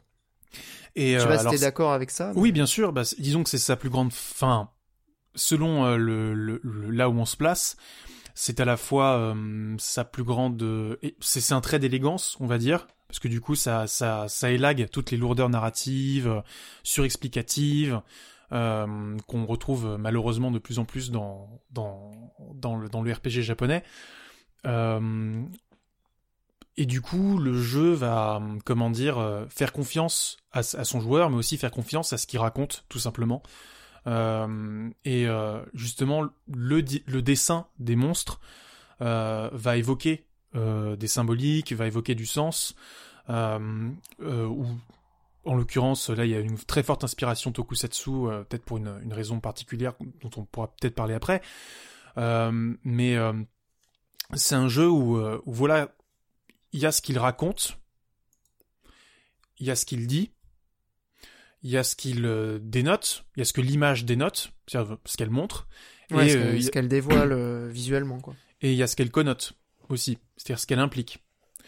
Et euh, SMT5 est vraiment un jeu qui va euh, jouer à fond sur cette veine-là, en fait, beaucoup plus que le 4, et moins que le 3, parce que le 3, c'était vraiment un jeu balèze, mais balèze au sens vraiment euh, penche-toi et tous quoi. C'est un jeu vraiment violent avec son joueur qui qui prend pas de gants du tout, qui est qui qui et qui du coup attend vraiment une implication euh, énorme du, du, joueur. Là où SMT5 essaye un peu de ménager la, chèvre et le chou pour le meilleur, mais aussi un peu pour le pire. Euh, parce que ben il y a deux écoles, hein. soyons, soyons, soyons honnêtes. Il y a l'école traditionnelle, la plus répandue, qui consiste à faire des jeux articulés autour des personnages avec donc beaucoup de dialogues où euh, chaque doublage, enfin chaque personnage a un doubleur connu, euh, un comédien connu, euh, et du coup les comédiens vont chacun avoir leur ligne de dialogue à, à, déclamer à chaque péripétie du jeu, ce qui donnait parfois ce que Monique pouvait reprocher à Persona 5, c'est-à-dire wesh, il y a une porte, oh là là, une porte, incroyable, une porte, voilà, dès que t'as une porte, t'as cinq lignes de dialogue, parce qu'il faut que tous les personnages puissent parler pour que le joueur s'identifie à tel ou tel personnage, etc. Euh, là où dans Shin Megami Tensei, on est plus dans une logique où les personnages sont des réceptacles. Euh, sont des fonctions en fait. Euh, sont des, fonctions. Oui, mais pas uniquement des fonctions. C'est-à-dire qu'ils sont plus des comment dire des caisses de résonance, euh, des produits, voilà, des structures de pouvoir qui s'exercent sur eux. C'est-à-dire que on est dans une forme de de conjugaison entre de, de la symbolique pure, euh, et du structuralisme au sens sociologique du terme, c'est-à-dire que les, on applique au symbole une forme de, de logique limite une, sorte, une forme de matérialisme philosophique en fait. Ouais, il y a un déterminisme aussi assez poussé où les personnages sont finalement le, le produit, comme tu l'as dit, de d'une idéologie ou d'une d'une structure qui s'exerce sur eux. Mm. Et c'est à partir de là, euh, à partir de là, c'est dans ce paradoxe que, euh, que, que, que, que, que Shin Megami Tensei euh, en général fonctionne le mieux et que SMT5 fonctionne bah, le mieux, mais aussi au risque de perdre de vue une partie des joueurs. compte tenu du fait qu'aujourd'hui, ben, je connais plus beaucoup de, de, RPG justement qui ont le courage de dépouiller leur écriture au maximum pour pour aller chercher de, pour aller vers du pur symbole. Même Xenoblade le fait pas. Xenoblade. Non, euh, non, Xenoblade, il reste quand même attaché à développer des personnages hmm. auxquels on s'attache en tant que joueur euh, et qui vont être aussi une forme de moteur pour euh, le récit. puisque c'est, on va rester aussi pour les personnages, pour le souci qu'on va se faire de ce qui peut leur arriver, etc. C'est hmm. vrai que SMT, de ce point de vue-là, comme on l'avait dit aussi dans notre critique avec avec Monique, il y a quand même un côté un peu plus un peu plus austère, un peu plus rustre presque parfois, euh, et, en tout cas une épuration totale, ce qui n'est pas sans rappeler d'ailleurs euh, euh, la narration par soustraction de Fumito Ueda, machin machin, qui essaie d'aller vers, en termes de mécanique aussi, d'aller vers l'épuration et le, la simplicité. Là, on est dans cette forme de simplicité, mais pour le, la narration et, et la manière dont le jeu raconte, raconte son histoire, quoi. Et du coup, comme tu l'as dit, ça, comporte quand même un risque qui, je pense, est intentionnel, en tout cas qui est assumé par euh, l'équipe d'Atlus, euh, euh, de, faire appel à un imaginaire, à une, comment dire, un ressenti peut-être plus symbolique et, parfois inconscient même, je pense, des joueurs que euh, que dans l'explication euh, très claire et rationnelle euh, de, de, pourquoi il se passe tel événement, de ce que ça implique pour le monde dans lequel on évolue, etc. Je, je pense vraiment que y a, y a, comme on l'a dit, il y a cette confiance qui est faite aux joueurs pour décrypter un peut-être pas forcément à un niveau intellectuel ou, ou, rationnel, mais en tout cas de manière sensorielle et, et, et, presque viscérale ces symboles et, euh, et, son histoire. Hmm. Euh, oui, très clairement, très clairement. Et pour, pour le coup, SMT5, euh, voilà, est, un peu à, l'entre-deux là-dessus. C'est-à-dire que là où SMT3 était très, très, très limite clinique, on va dire, dans sa, dans, dans, dans, dans sa philosophie, SMT4 tentait quelque chose de beaucoup plus bavard avec justement une introduction très progressive euh, et euh, littéralement, l'intrigue commençait réellement au bout de 5 grosses heures de jeu avec un très long tutoriel, etc. Euh, et et pour le coup, SMT5, on te jette le truc, t'as 10 minutes d'introduction. Même pas, même pas, t'as 5, hein. minutes d'introduction à tout casser, et hop, manette en main, wesh, c'est l'apocalypse, on est parti, et, et, le jeu démarre en fait. Et à partir de là, et arrive le moment où tu as un twist majeur, euh, une zone qui s'ouvre à toi et tu es ah ok c'est déjà la fin en fait. Et le, jeu t'est passé à toute vitesse et je sais qu'il y a beaucoup de gens qui ont qui ont qui ont qui se sont dit ah en fait c'est que ça. Et euh, et on peut effectivement euh, reprocher à SMT5 euh, ça de de fait que ben oui c'est pas un, un RPG comme on a l'habitude d'en avoir aujourd'hui en tout cas. C'est pas un jeu bavard c'est pas un jeu explicatif c'est un jeu euh, qui se laisse traverser, mais de manière euh, comme un Metroid quelque part, hein, où on, se balade, on avance. Euh, c'est un jeu de pure navigation en fait. Il y a un plaisir quand même hmm. dans l'exploration qui enfin qui fait que malgré tout, je pense pour même pour des joueurs qui qui seraient pas forcément intéressés par ce que le jeu essaie de proposer thématiquement, ça reste un jeu qui est extrêmement agréable à, à parcourir. c'est une expérience plaisante et effectivement, je pense que de ce point de vue-là, euh, le succès euh, commercial et s'explique aussi par, euh, par par ça quoi, par cet aspect vraiment presque métroïdesque dans la, progression, le plaisir que tu peux avoir juste à, à évoluer, à explorer, faire progresser tes démons, en recruter des nouveaux. Enfin, il y a, presque une. Enfin, moi, je, sais que le jeu a une a une a exercé presque une forme de d'attraction, tu vois, un truc un peu presque addictif dans euh, juste la progression euh, de son équipe, de son personnage, euh, le fait de fusionner, etc. Il y, a, il y, a, vraiment un équilibre, en tout cas ludique, qui est qui, qui, fait de SMT5, je pense, un, un, une bonne expérience de jeu pour quiconque s'y mmh. essaierait, quoi. Ben, Et c'est vrai que ouais. Pour le reste, non, pour le reste, en tout cas, ça, ça demande, je pense, une implication un peu plus forte que, comment dire, que le JRPG euh, moyen quoi en, ter oui, en termes de disons scénario. finalement euh, je alors c'est pas une licence euh, que je porte spécialement dans mon cœur donc j'avais pas forcément pensé mais euh, finalement on est un peu euh, c'est un peu comme Dark Souls en fait. C'est-à-dire que là où beaucoup de gens euh, disent "Oh là là, c'est Dark Souls dès qu'il y a une roulade et, et, et une grosse épée." là finalement, c'est un jeu la philosophie de ce jeu-là de SMT5 procède de la même démarche qu'un Dark, Souls, c'est-à-dire que on peut euh, traverser le jeu sans réfléchir une seule seconde au sens de des univers qu'on traverse et euh, euh, c'est quoi le feu, c'est quoi c'est quoi tel personnage, pourquoi est-ce qu'on tue, pourquoi est-ce que ça provoque telle fin si on tue tel ou tel mec dans, dans tel dans tel ordre, etc. Pourquoi faut pas sonner la cloche, machin. Ouais.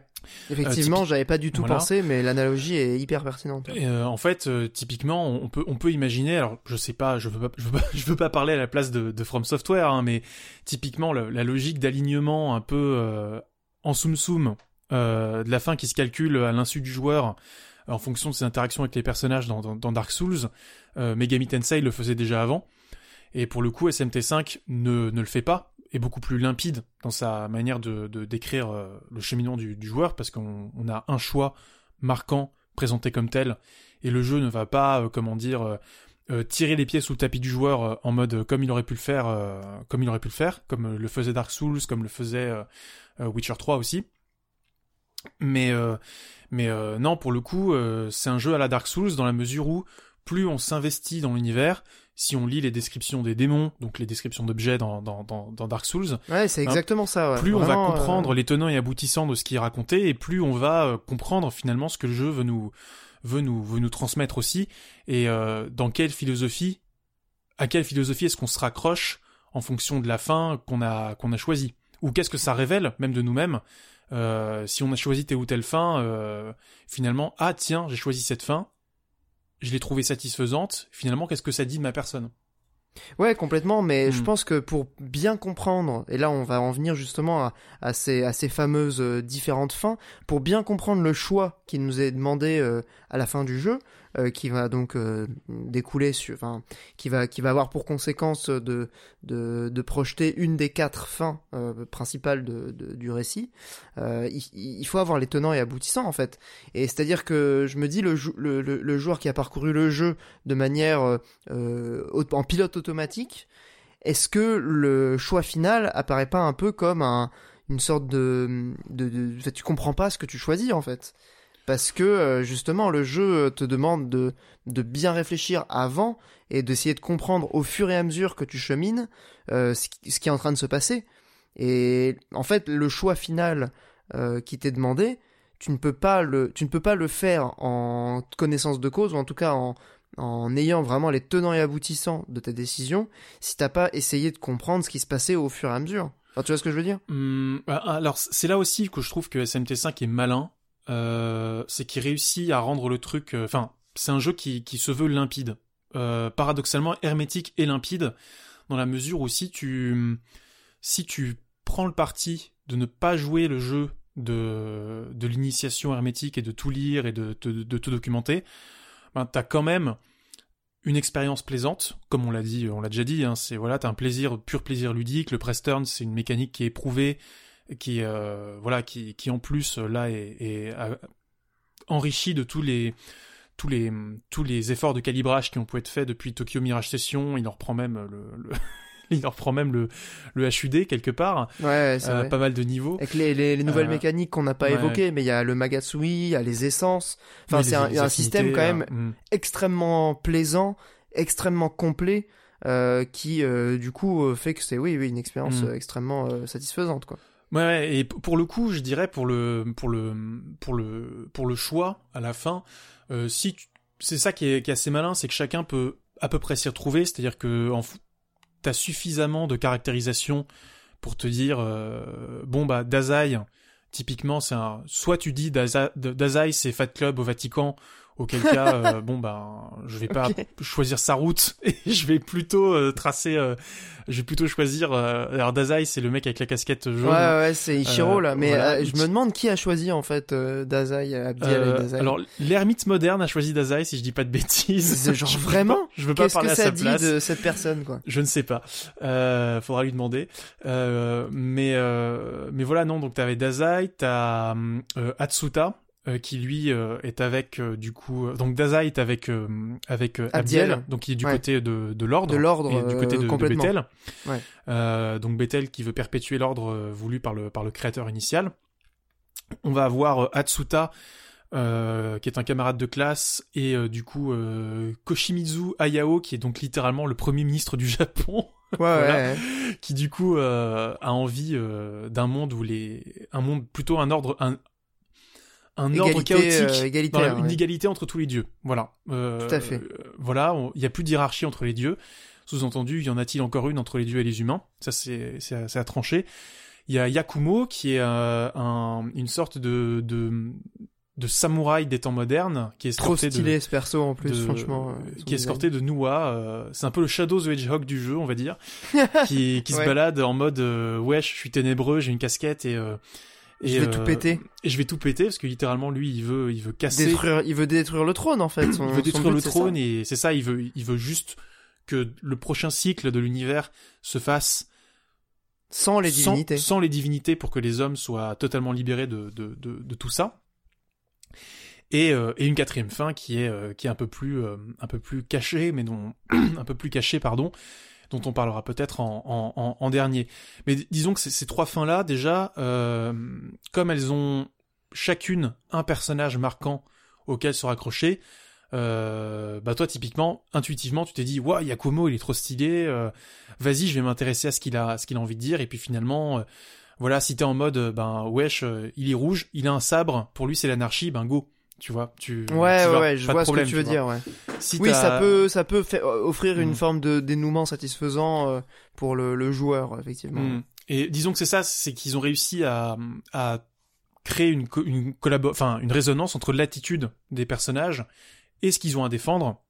Et du coup, euh, si tu t'intéresses réellement aux implications de ce que chacun a envie de défendre, euh, ben t'as du biscuit.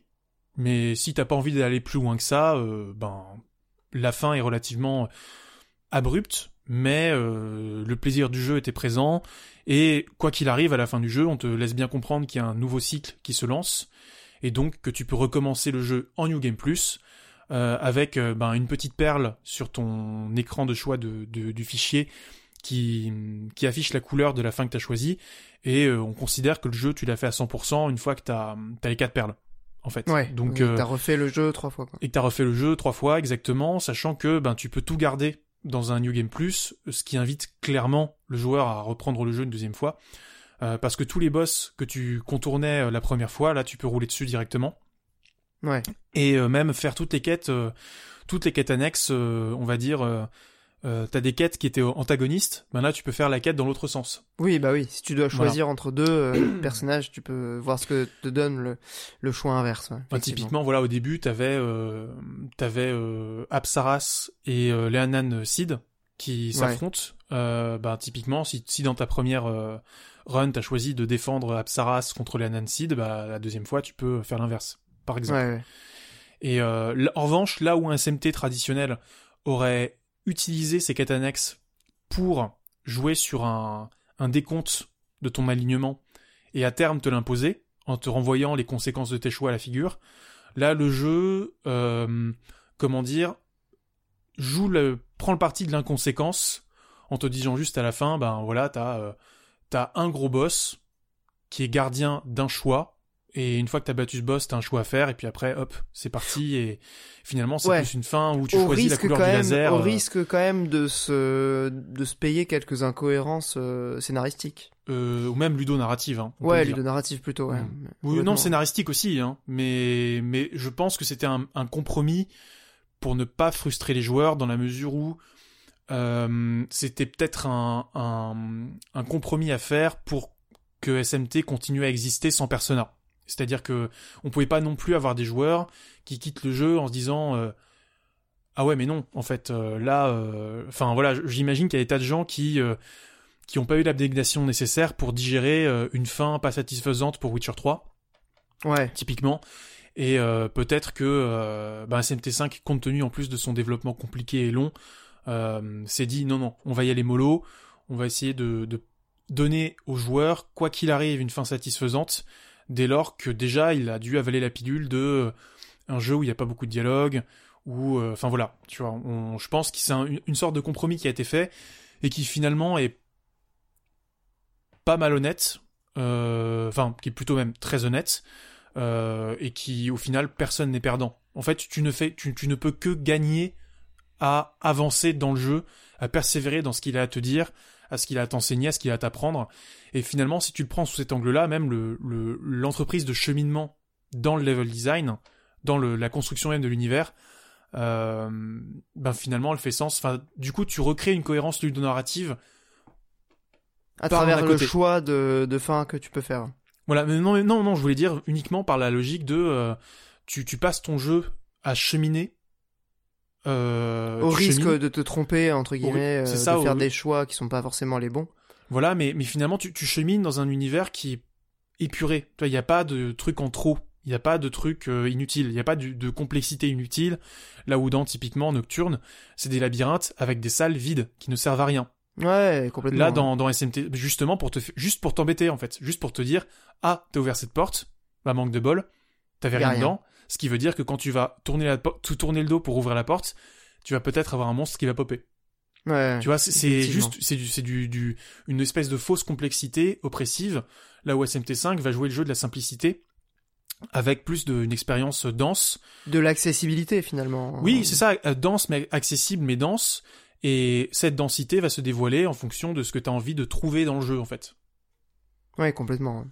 Et le choix finalement euh, de, de de la fin, le choix finalement de la fin, c'est un peu redondant, mais, mais toutes mes excuses. Non, mais plus sérieusement, le le choix final euh, dans ce, en ce sens-là, il est euh, même s'il comporte un, un risque, on va dire, de, de dissonance entre tes cons enfin, la- les conséquences de tes actions dans le jeu, Mm. euh, ou en tout cas de tes choix dans les quêtes secondaires, et euh, l'alignement que tu vas que tu vas préférer à la fin. En réalité, comme tu le disais, il se rattache quand même à des un couple de personnages que tu qui, qui sont quand même assez centraux euh, dans dans l'histoire, et donc finalement finalement il n'y a pas trop de risque euh, de frustration euh, du Mhm. joueur. Euh, et donc de ce point de vue-là, c'est vrai que c'est un jeu qui, je dirais pas qui est plus grand public euh, non plus, mais qui fait quand même le choix d'un d'une plus grande accessibilité, quoi. C'est un, c'est un compromis. Voilà, c'est clairement un compromis où les fans hardcore sont pas contents, mais c'est les seuls à pas être contents, en l'occurrence. Donc, euh, donc, euh, et les fans hardcore, c'est plus tellement la cible d'Atlus. Enfin, l'enjeu économique autour de SMT aujourd'hui, c'est pas que les fans achètent le jeu, parce que quoi qu'il arrive, ils seront là pour soutenir leur série qui existe encore euh, malgré tout, en dépit de l'évolution de, de, l'écosystème.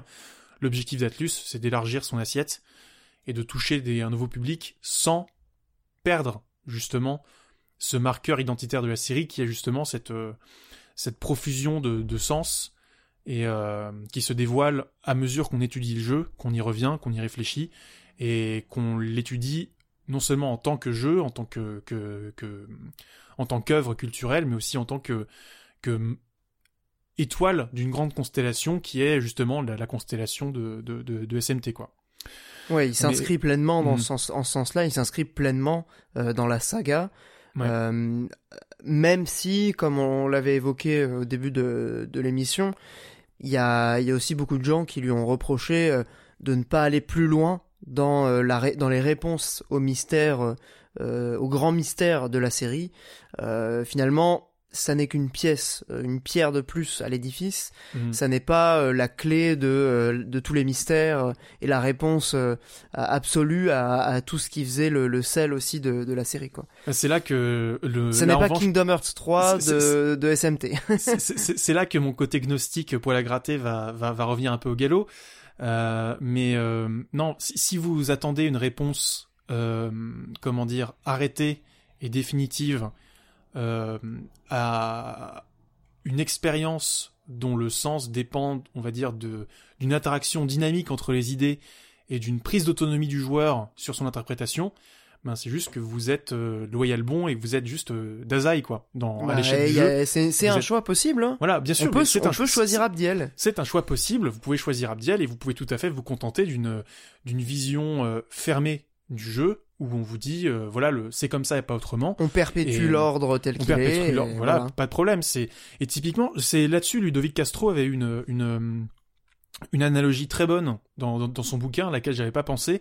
C'est qu'en fait le, le cycle de création euh, est aussi une une comment dire une une mise en abîme de l'acte de création euh, de la fiction. Et en fait, Ouais, finalement, est-ce que le démiurge, c'est pas l'auteur C'est pas Atlus, le- ouais. euh, Le démiurge étant Atlus, le joueur étant le, bah, le joueur, le protagoniste étant le joueur, et c'est un duel, à la fois un duel et un pacte entre l'auteur et le récepteur, qui vont, parce qu'on est dans un jeu vidéo, euh, s'affronter. Et est-ce que finalement la magie de SNT, c'est pas que le joueur, enrichi de son expérience, euh, euh, après avoir affronté ce qu'un créateur s'est donné la peine de créer, c'est un jeu, euh, bah finalement, enrichi par son expérience, il va pouvoir justement réfléchir, revenir au jeu et euh, lui faire dire euh, des choses qui dépassent même l'intention du créateur, eu égard à l'intertextualité qu'il y a entre tous les jeux en fait. Et c'est ça qui est très malin, c'est que plus SMT s'agrandit, plus cette démarche euh, a du sens et a de la pertinence parce que bah tu as T'as euh, la vision de ce qu'est euh, le cheminement euh, personnel n'est pas la même dans Digital Devil Saga, n'est pas la même dans, Nocturne, n'est pas la même dans, dans SMT4, n'est pas la même dans SMT5, n'est pas la même au sein même d'un jeu en fonction de la fin que tu choisis. Donc c'est ça qui est très intéressant et, on, va peut-être pour le coup il y, a, un élément pour revenir peut-être plus à, à, à- à SMT5. Moi, ce qui m'intriguerait pour le coup, parce que Pierre, je t'ai entendu tressaillir un petit peu sur sur Yakumo. Euh, Toi, quelle fin est-ce que tu as choisi? Euh, initialement, j'ai choisi la fin euh, neutre, qui est finalement, je pense, euh, la fin majoritaire. En tout cas, la, La- fin que la plupart Donc- des gens. ont- Donc, t'as as choisi la fin du Premier ministre? Euh, ouais, j'ai choisi la fin du, premier ministre. Euh. Même si je trouve Yakumo particulièrement stylé avec le, le duo qu'il forme avec avec Noah. Euh, non, non, j'ai choisi la fin du premier ministre et donc j'ai affronté euh, j'ai affronté euh, Abdiel euh, et pa- parce que justement l'idée de hum, comment dire l'idée de l'ordre perpétué me paraissait absolument pas satisfaisante compte tenu de l'opportunité que le jeu t'offre justement de recréer un monde. Hmm. La destruction totale du trône et cette espèce de nihilisme que je pressentais en fait chez Yakumo me me convenait pas non plus en fait. Hmm. Donc euh, fatalement euh, dans les trois options, je dirais pas que c'est celle qui euh, qui me convenait à 100%, mais celle qui me semblait être la moins Mm. pire entre Et guillemets. du coup, du coup, t'as pensé quoi de la fin de Game of Thrones? Parce la fin de, la de fin Game of Game of Thrones. Thrones. Pardon, non, non, voilà, petite euh, petite parenthèse, rien à voir. Putain, j'ai pas Euh, du tout vu le parallèle, excuse-moi. Bah oui, excuse-moi. Explicite s'il te plaît, parce que ça m'intrigue de Oui, ouf. oui. Bah non, bah non, c'est juste la destruction du trône en mode. euh, Ah, pardon, oui, bon, ça, nique tout. effectivement. Bon, pardon, on a spoilé Game of Thrones, hein, désolé, mais. Non, mais ça, bon, c'est bon, il y a voilà. prescription, ça fait trois ans maintenant. hein.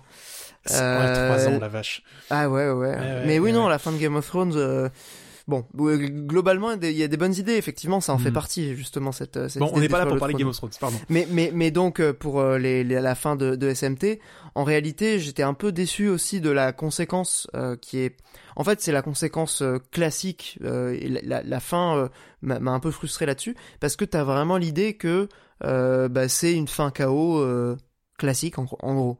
C'est euh, voilà, on, l'a dit euh, tout à l'heure, on remet les divinités sur une espèce de pied d'égalité, euh, les divinités japonaises également, puisque du coup c'est le plan du, du premier ministre. Et je serais très curieux après d'entendre la, la, lecture que tu pouvais essayer d'en faire d'un point de vue un peu plus géopolitique. Mais en tout cas, dans, dans, dans le cadre vraiment du jeu, mmh. la fin se présente de manière classiquement chaotique, à savoir euh, la liberté individuelle est sacralisée, mais inéluctablement l'incompatibilité entre les différentes euh, idéologies vont créer euh, des guerres, des tensions, le chaos. et c'est une, une, une, négation finalement du monothéisme du créateur et une comment dire une réinstauration des, des, panthéons polythéistes. voilà, c'est assez assez classique, mais j'ai trouvé ça ça manquait un peu de, de, surprise. Si tu veux mon avis, j'ai mhm. vu les autres fins évidemment sur euh, sur YouTube, et celle qui m'a paru la plus intéressante, c'est la fin secrète, évidemment. mais dont on va euh, parler en dernier. Mais voilà, donc je sais pas ce mhm. que tu avais choisi. Tu avais choisi peut-être plutôt la fin euh, de Destruction du Trône, toi? Alors moi, j'ai en fait j'ai essayé de chercher sur internet les des gens qui sont dans le même cas de figure que moi, mais je n'ai pas réussi à en trouver. C'est-à-dire que j'ai eu, enfin donc je lance un appel, pardon, j'ai tapé dans le micro en faisant ça, mais je lance un appel. Euh, moi j'ai eu la fin neutre aussi parce que je considérais que, euh, comment dire, je suis pas un nihiliste et euh, je suis pas non plus un, comment dire, je, suis un légaliste mais pas un paillasson. Voilà. Donc euh, je crois en, je, je, je crois en, en, en, la réciprocité, je en l'autonomie, en, enfin voilà, autonomie et réciprocité, et surtout en la réciprocité en fait, parce que je pense pas qu'on puisse cheminer vers la vérité seul. Je pense pas qu'on puisse euh, euh, être heureux seul. Je pense pas qu'on puisse créer du sens seul. En tout cas, on crée forcément du sens parce qu'on a observé quelque chose, parce qu'on est stimulé par quelque chose, parce que et la meilleure façon de garantir une comment dire une une, une humanité vivante, en tout cas euh, à l'échelle de, de, de, SMT pour moi, c'était de garantir cette, euh, cette pluralité et cette, cette réciprocité. Et c'est pour ça que je ne choisirai jamais euh, une fin ordre dans, dans, SMT. Jusqu'à aujourd'hui, j'ai jamais choisi une fin ordre, en tout cas. et du coup, bon, fin chaos, malgré tout, c'est un chaos relativement soft comparé à d'autres. Ouais, c'est assez soft. Hein, ouais. À d'autres fins, à, d'autres fins SMT qu'on a pu connaître. Euh, sachant que ce qui est intéressant, c'est que SMT5 te dit que la fin neutre, finalement, de facto, crée un chaos. Donc, est-ce que finalement le fait d'être un spectateur aussi de cette interaction globale, finalement, ne fait pas de toi un agent du chaos en mode, euh, ben, ah bah, perché, je ne fais qu'observer, mais finalement, euh, c'est parce que je renonce à réguler les gens que euh, finalement c'est la merde. Donc aussi la fin du jeu elle est assez maline parce qu'elle te dit ben t'as choisi la, y a pas on te montre pas forcément les conséquences mais on te les on te laisse un peu entendre les enfin, hmm. ce qui peut se passer après quoi. disons en fait on te dit si je si je prenais si je caricaturais on pourrait te dire ah mais je suis neutre politiquement bah non en fait t'es pas neutre parce que tu fais le jeu de des luttes de pouvoir en fait. Tu vois, tu fais le jeu de lutte de pouvoir et en fait, finalement, si t'es neutre, tu ne c'est la loi, enfin tu fais le jeu de la loi du plus fort, simplement tu la laisses à d'autres. Et tu tu tu n'es pas actif là-dedans en fait. Et c'est là que la, fin était plutôt intéressante, c'est-à-dire qu'elle te dit finalement, elle, te montre que le comment dire cette neutralité décrétée, cette neutralité que tu décrètes, euh, finalement, elle est pas possible. Et c'est là que c'est, je trouve que cette fin est plutôt maline en fait.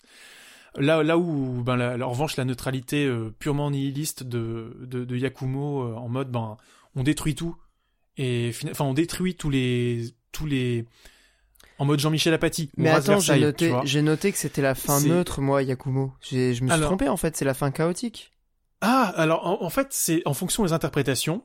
T'as des gens qui disent que la fin neutre, c'est la fin, euh, c'est la fin. En fait, que la fin chaos, c'est la fin Yakumo parce que tu détruis justement Ouais, mais il y a plus, mais derrière il y a plus de dieu en fait. C'est ça le truc. Il y a plus de, il y a plus de dieu et du coup il y a plus, il y a plus de d'ordre. Il y a, enfin il y a plus d'instance pour euh, faire régner l'ordre en fait. Il y a plus de régulateur. Il y a plus de pouvoir régulateur. Ouais. Et euh, donc c'est une, une version du chaos qui, qui est un chaos par l'anarchie pure en fait. Ouais, mais c'est un Euh, chaos qui, n'a- qui, a, qui a plus de divinité. Enfin, pour moi, pour moi la, la, la fin neutre, c'était justement la destruction du trône.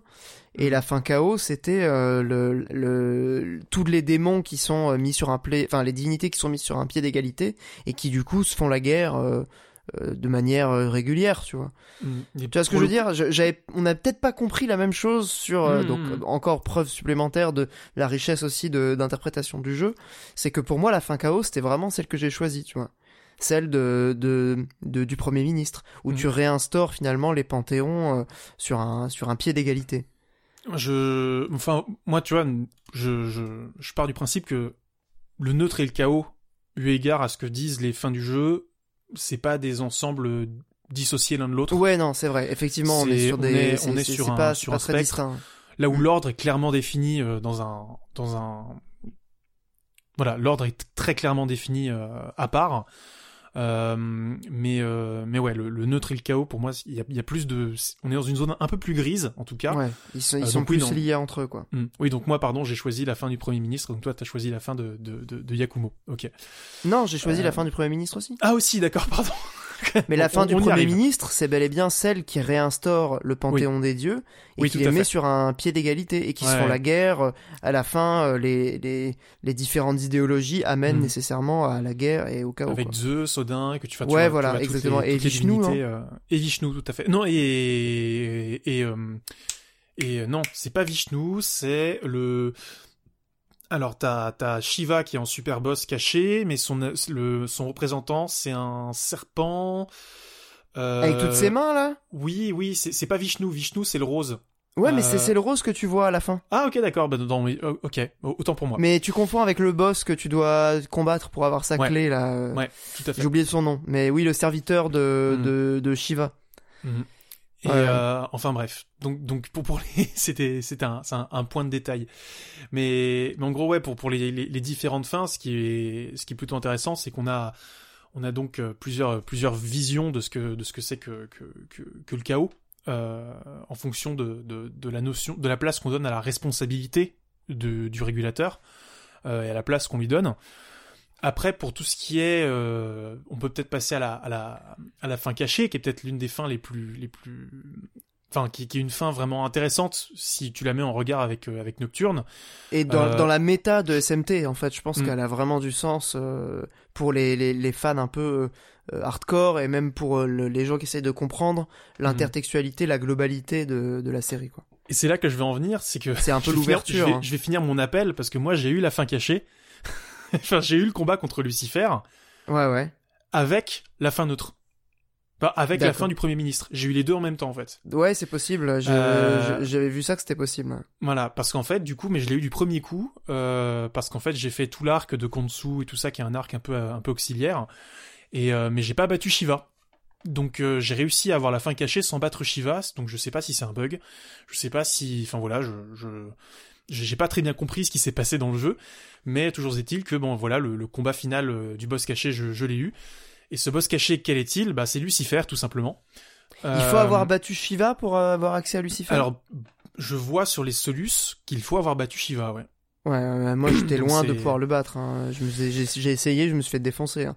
Ouais, j'ai tenu deux tours, trois tours euh, maximum, mais bon. Ouais, non, mais Euh, faut être niveau 99 avec tous ces persos, je pense. Euh, oui, puis il faut vraiment comprendre le système de, de résistance et de, de pattern pour lui faire perdre des tours en fait. Faut vraiment Ouais. jouer comme ça. Mais pour pour oui donc le, le boss final, bah il s'avère que c'est le boss vraiment final, c'est il s'avère que c'est que c'est Lucifer. Et, et Lucifer, pour le coup, ce qui est intéressant, c'est qu'il il nous apparaît euh, dans sa forme euh, SMT3, donc euh, en disant voilà, euh, j'ai tué le créateur, c'est moi qui c'est moi qui ai vaincu le créateur. euh, je dans la guerre les il y a ficelles 18 ans. depuis le début. euh. Je tirais les non, enfin oui, je Enfin, en gros, c'est ce qu'on comprend, quoi. J'étais spectateur silencieux de ce qui se passait. Et c'est maintenant que tu as acquis ta place sur le trône, euh, au moment où tu dois t'asseoir sur le trône, en fait, je dois te révéler la réalité de ce que j'ai vu quand j'ai battu le créateur. Ouais. Euh, et en fait, donc euh, Lucifer, qui était omniprésent pendant le jeu et en même temps complètement absent, parce que tu le vois, inter- enfin, tu vois son ombre planer plusieurs fois sur les, les événements du jeu. Euh, au sens propre, euh, ben, Lucifer dévoile qu'en fait, en, tuant le créateur, il a consommé sa connaissance, euh, il a absorbé sa connaissance, et donc il, est devenu un aobino. Et en fait, il, ça, ça lui a ouvert la, les perceptions sur la réalité que ça implique d'être, euh, comment dire, de siéger sur le trône, tout simplement, d'être un aobino. Au niveau, plus que cosmique, en fait. C'est ça, d'être un nouveau créateur, en fait, de devenir le créateur du cycle d'après et il s'aperçoit qu'en fait, il ne change pas le système. Et il ne fait que le euh, reproduire euh, jusqu'à la prochaine destruction. C'est ça, en fait. Et finalement, il ne fait que devenir le, le, le, boss final, enfin le boss final suivant en fait, le démiurge suivant en fait. Ouais. Et c'est pas ce qu'il souhaite. Euh, Lucifer, il souhaite dans la cosmogonie de SMT et a fortiori si tu le mets dans dans la continuité de, de Nocturne, s'opposer à la grande volonté? Il souhaite, bah, il souhaite libérer l'humanité des, des chaînes à l'origine de, de, de Dieu Ouais. Il est dans un rôle un peu prométhéen.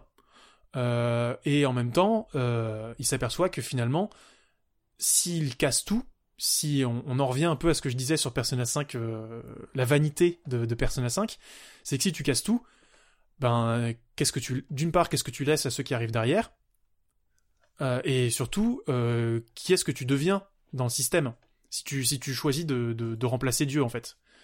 Euh, et, en fait, ce qui est intéressant, c'est qu'à la fin, il reconnaît lui-même la vanité de son projet, la vanité de sa quête, euh, vanité au sens vain du terme. Il te demande euh, de le consumer sa, connaissance et hmm. de, le tuer en fait. De, le tuer. Et en fait, ce, ce, que je trouve très beau, c'est que le boss final, finalement, c'est un, c'est un moment où Lucifer se bat, mais finalement, il sait qu'il va être vaincu. Il y a un côté fataliste euh, qui, est, qui est assez déchirant, presque tragique. Très, euh, bah très, enfin limite élégiaque, moi je dirais. C'est-à-dire que que hum, c'est le, thème lui-même, le thème du, boss est, très élégiaque pour le coup. Je trouve qu'il y a un vrai côté, euh, un, vrai côté mélancolique dans, le combat. Et, euh, et au final, je trouve ça très intéressant parce que dans le combat, Lucifer dit qu'en fait, il y a le système de Mandala qui est en fait la réalité des cycles euh, enfin, la réalité des cycles repose sur ce qu'il appelle le système de Mandala. C'est une nouvelle chose dans la cosmogonie de SMT qu'on n'a jamais vu jusqu'à maintenant. Euh, on avait le réseau Amala, qui était donc le réseau euh, de tous les mondes possibles. Une sorte d'univers parallèle. Voilà, tous les univers parallèles sur lesquels règne la, la, grande volonté, ou en tout cas que la grande volonté crée. Alors on ne sait pas si la grande volonté les crée de manière linéaire ou si elle les contemple comme une infinité d'univers possibles qui coexistent en même temps. Euh, donc c'est un multivers en fait. Euh, et donc tu as le réseau Amala, qui serait du coup l'infrastructure euh, réseau. T'aurais euh, la grande volonté qui serait l'utilisateur. On retrouve le parallèle avec les romans de Nishtani de ce point de vue. oui, tout à fait. T'aurais le Kagutsushi que tu voyais dans Nocturne et que tu revois dans SMT5 à la fin, qui est du coup, je sais pas moi, le, le, système d'exploitation. En tout cas, non, peut-être le, pointeur, la souris, en gros.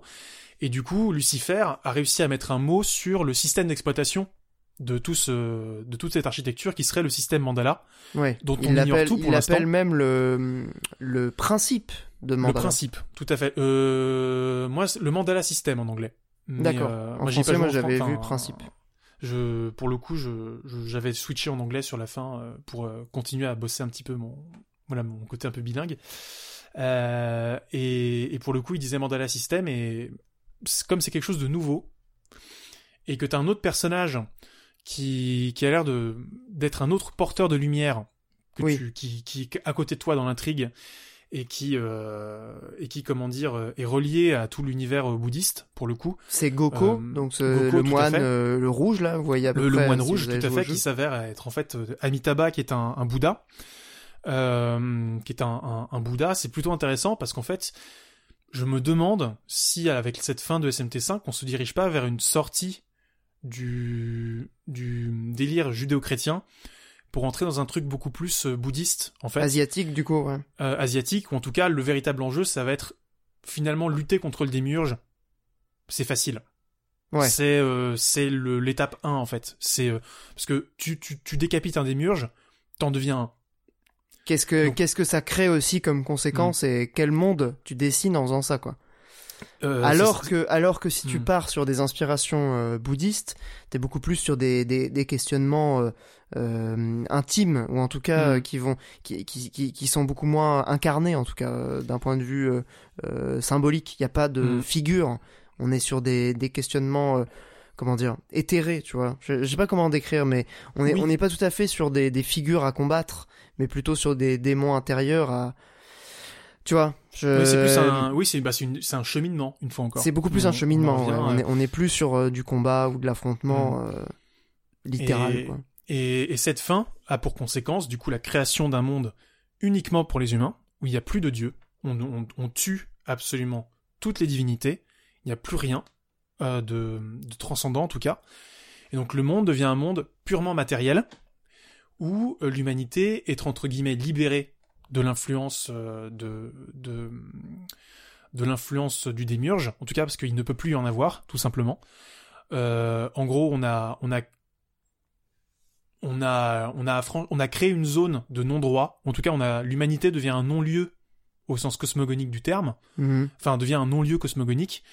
Et maintenant, la véritable question, c'est est-ce qu'on a libéré l'humanité Est-ce qu'il euh, est-ce qu'il y a la possibilité d'un monde euh, apaisé et d'une humanité heureuse?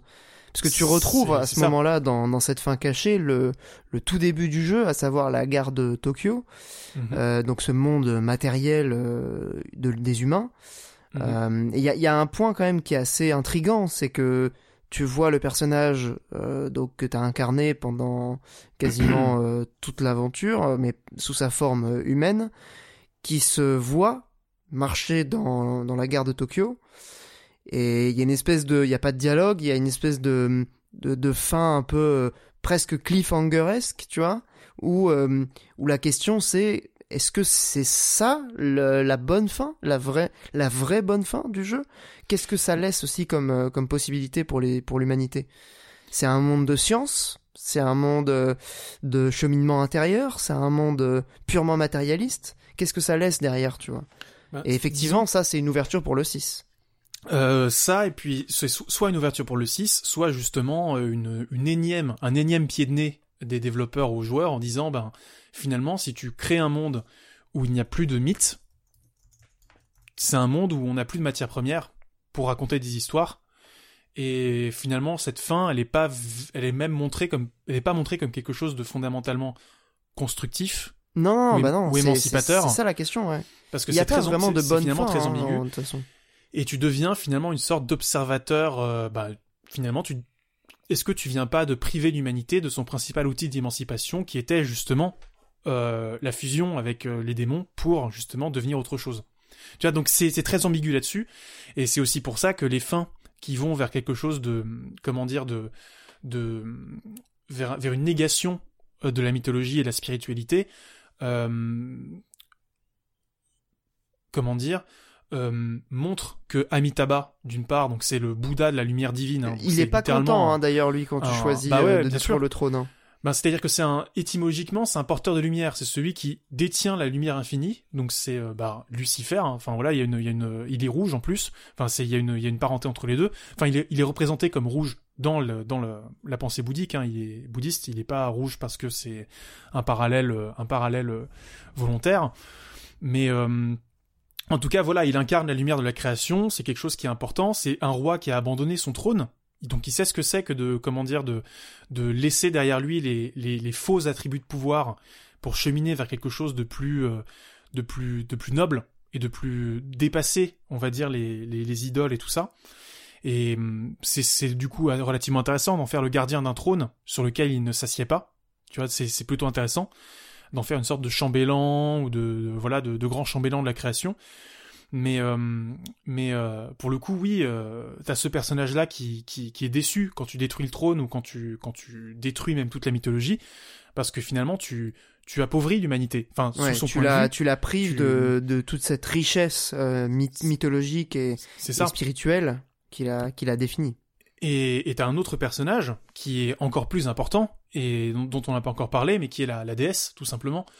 Euh, la déesse Tao, euh, qui n'ont pas la déesse Sophia, parce que Megami, dans le titre Shin Megami Tensei, on pourrait tout à, tout à fait dire que la déesse qui se réincarne, ce serait Sophia. Celle qu'on voit dans le Havre des démons, qui voit nous le- assiste dans la fusion euh, des différents démons qu'on peut recruter, etc. C'est vrai que c'est une figure qu'on qu'on qu'on qu'on suit, enfin qu'on qui nous accompagne euh, tout au long du jeu. Alors Mhm. que Tao, elle arrive à- assez tard finalement dans, dans Mhm. l'intrigue. Et ce qui est intéressant, si vous voulez un jeu où la Sophia euh, est un personnage actif dans le scénario, je vous recommande beaucoup plus euh, euh, Persona 5 Strikers pour le coup. Où là, Sophia, pour le coup, elle est clairement, enfin voilà, c'est la Sophia gnostique active dans le récit. Vous la trouverez dans ce dans ce jeu-là. Là où euh, la Sophia euh, ici dans dans Non, SMT5, SMT5, ouais. Elle est, elle est correspond presque passive. plus. Hein. bah en fait, elle correspond beaucoup plus à la à la vision que je décrivais au début de l'enregistrement, c'est-à-dire euh, une présence pas, euh, comment dire distante, mais dont on a chacun entre en nous la l'étincelle et qui se dévoile à ceux qui sont capables capables de la voir en fait. Ouais. Et, et ce point de rencontre entre euh, entre euh, entre le, le, le Naobino et euh, et la, la Sophia, c'est littéralement dans cet espace d'ombre qui est en dehors du plérome en fait. Donc ces Ouais. fameuses ténèbres où la Sophia ch- finalement vit son exil et traverse traverse traverse comment dire oui traverse les ténèbres quoi. Et c'est dans ces ténèbres que tu que tu assembles d'ailleurs les les démons euh, pour obtenir plus de pouvoir et et elle-même se décrit hein, c'est plutôt intéressant dans, dans le jeu elle se décrit comme la comme euh, l'akamote euh, littéralement A C H A M O T H alors elle se décrit uniquement comme ça dans le New Game Plus c'est-à-dire que tu as des dialogues différents avec elle dans le. New Game Plus Et ça, tu vois, je, je savais et, pas. et typiquement, dans, dans l'interprétation de Gnostic, euh, euh, bah c'est, ça désigne la sagesse, enfin le nom hébreu qu'on donne à la sagesse. D'accord. Donc c'est une forme d'entité, enfin mais c'est une sagesse déchue en fait. C'est une forme de justement qui est rendue responsable de la matière, de la mort, etc.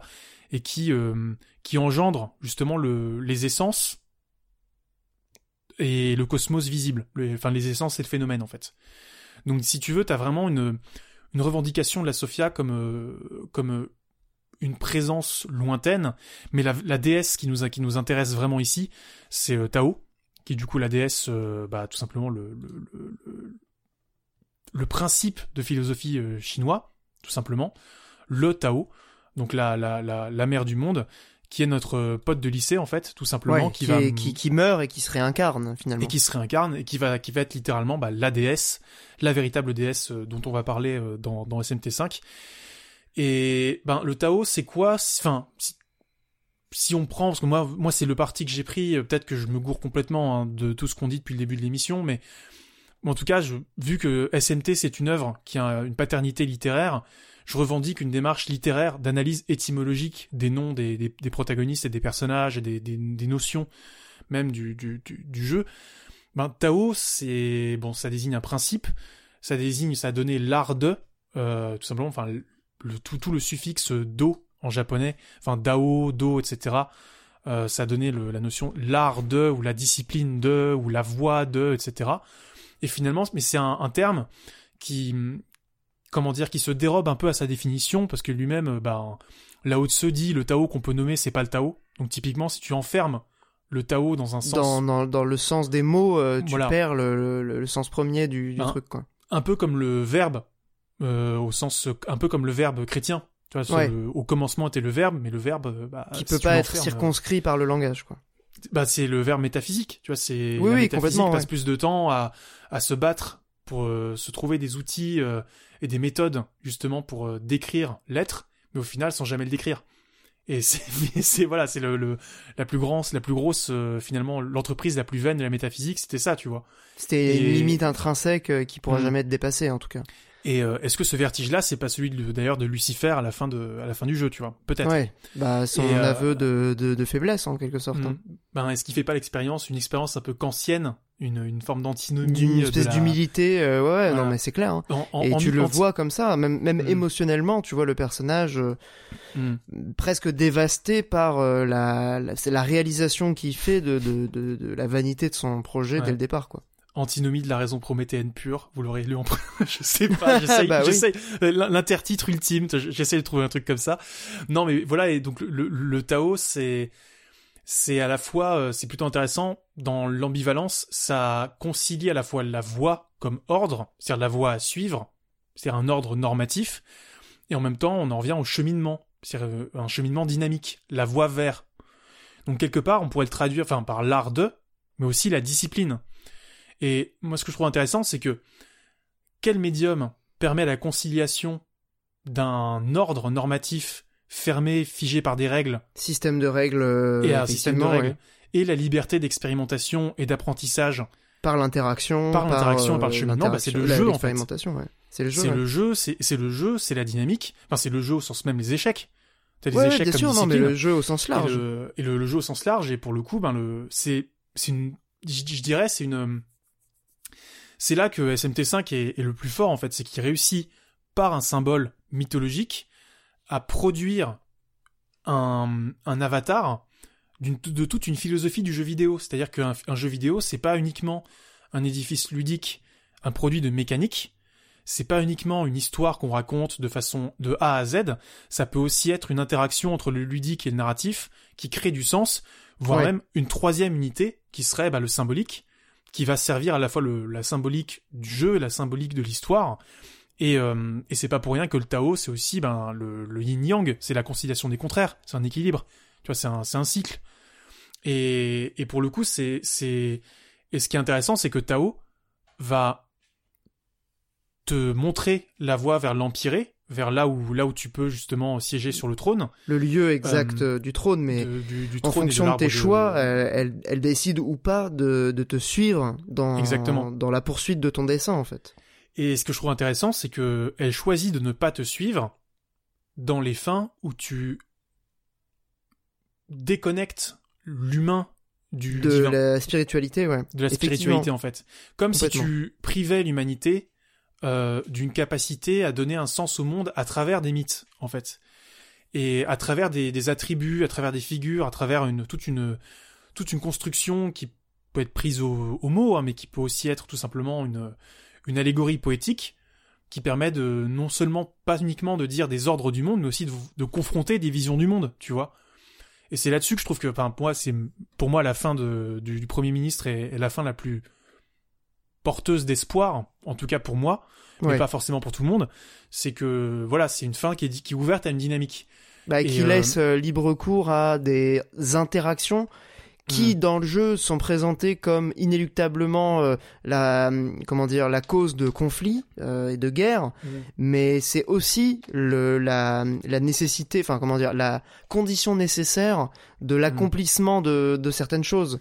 Euh, Ouais. il, il me semble quand même que dans, dans cette fin, euh, le, le, le, la, la, vraiment la toute fin, la conclusion te présente les deux facettes euh, des conséquences de ce choix, à savoir évidemment ce côté un peu chaotique, et c'est pour ça que moi j'ai cru que c'était la, la fin chaos euh, de des conflits à venir.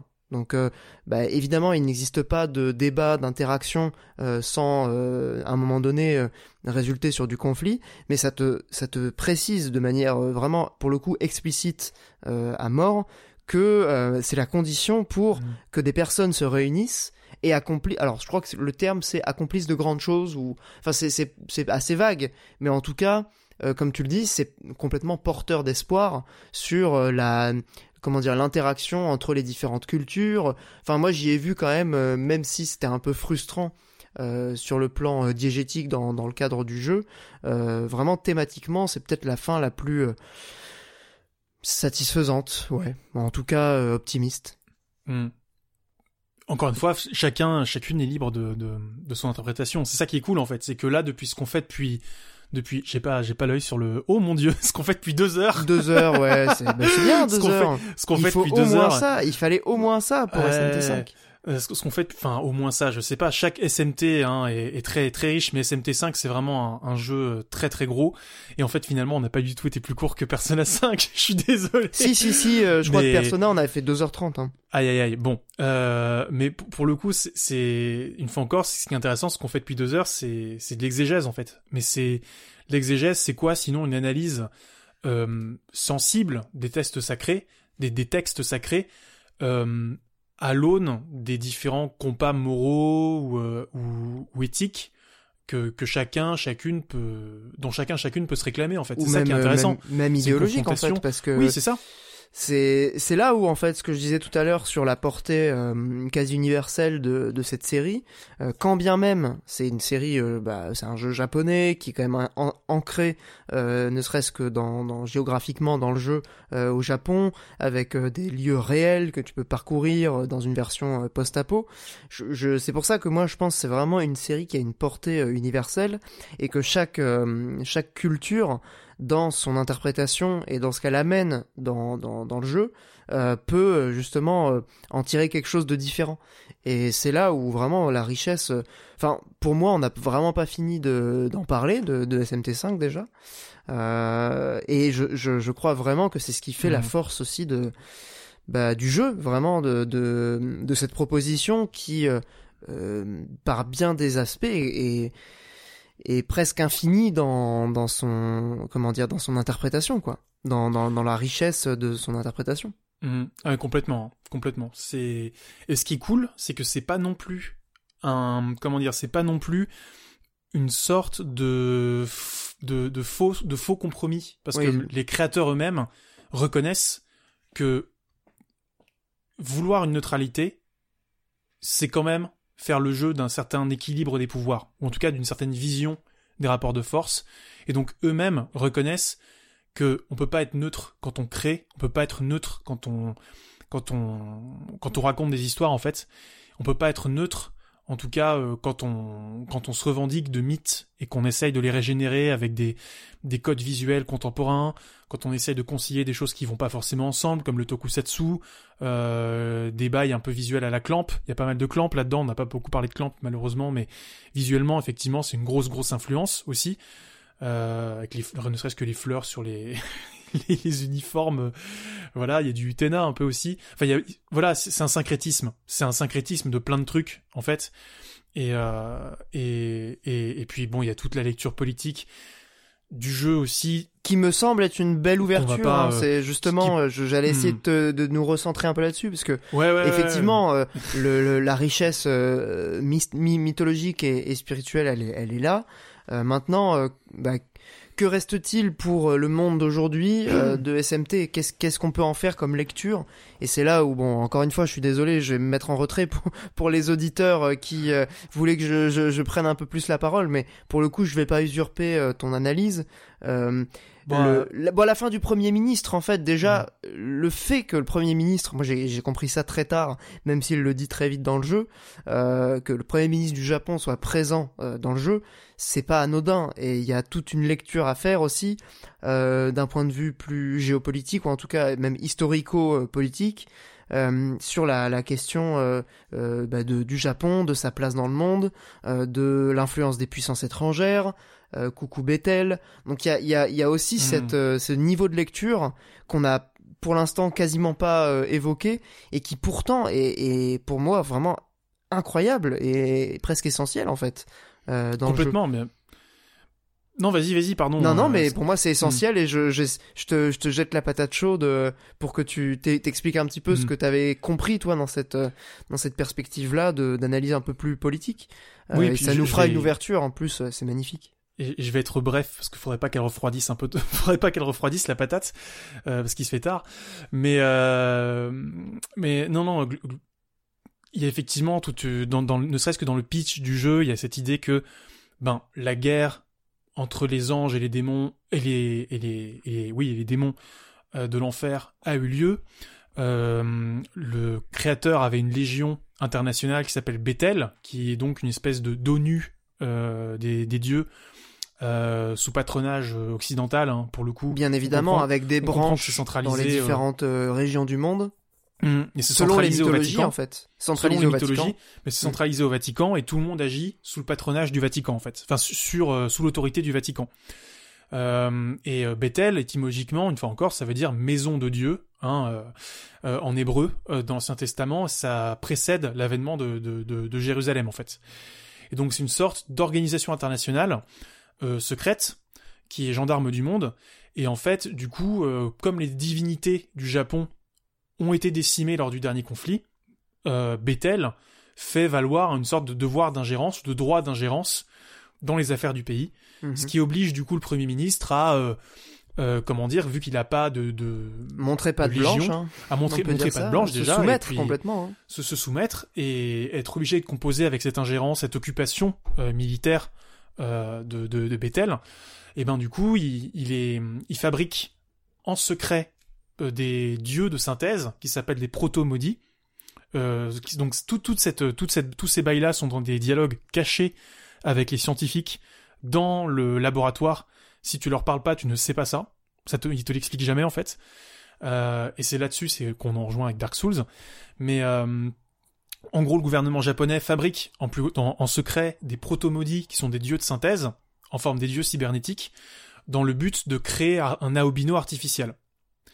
Et les proto-maudits sont décrits par un scientifique, je cite, comme des figures qu'on convoque quand le Japon a besoin de héros. Et quelque chose me dit que les proto-maudits, s'ils ont des gueules de tokusatsu, c'est pas un hasard aussi. Ouais. C'est que c'est une Pour le logique coup, de... la euh, filiation là, elle est assez, voilà. elle est, elle est assez évidente. C'est en fait on recrée du mythe parce qu'on a perdu, on a été euh, dé- dépossédé de nos mythes par euh, l'occupation euh, de l'Occident judéo-chrétien.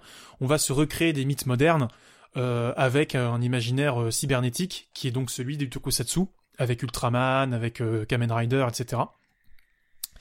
Et Proto-Maudit qu'on va faire fusionner avec des lycéens, comme par hasard. Donc des lycéens qu'on va embrigader, etc.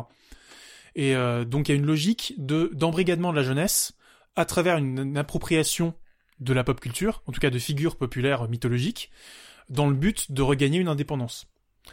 Euh, toute ressemblance avec le Cool Japan, qui est de la politique culturelle de Shinzo Abe depuis le début des années 2000, ce- je dirais, est- serait purement, purement- fortuite. est purement fortuite, d'autant que le jeu sort, euh, devait sortir euh, dans le cadre des Jeux Olympiques, qui était, comment dire, bah, une espèce de démonstration de force culturelle de la politique de Shinzo Abe euh, depuis euh, depuis 20 ans.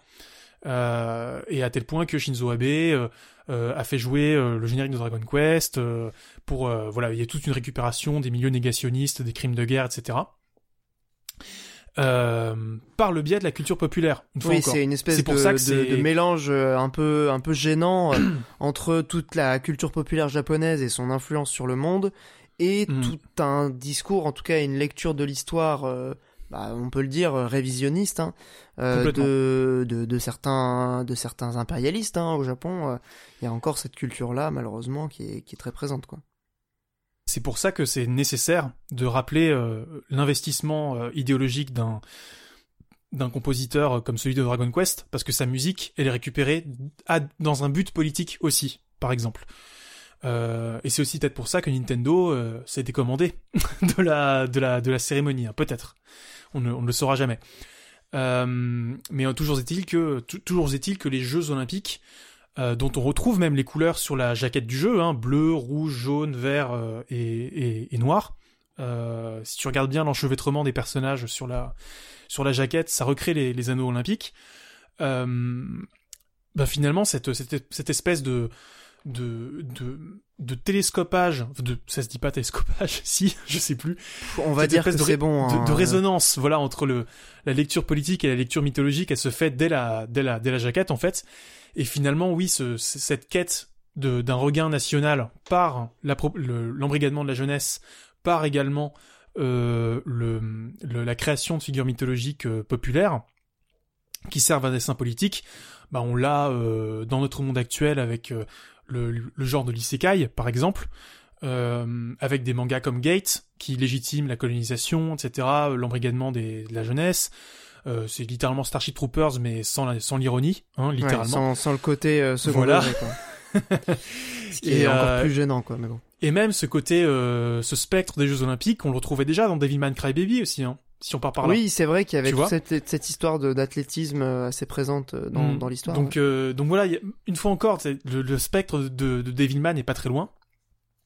Et euh, donc en gros, oui, on, est, on, on a un jeu de puissance entre un créateur jaloux qui veut pas partager le pouvoir et euh, donc qui est littéralement les, les États-Unis en fait. Hein. C'est le, le Mhm. dieu occidental qui veut régner sans partage, quitte à faire chuter de leur trône Tout- les- toutes les, les autres divinités, toutes les les autres cultures en fait.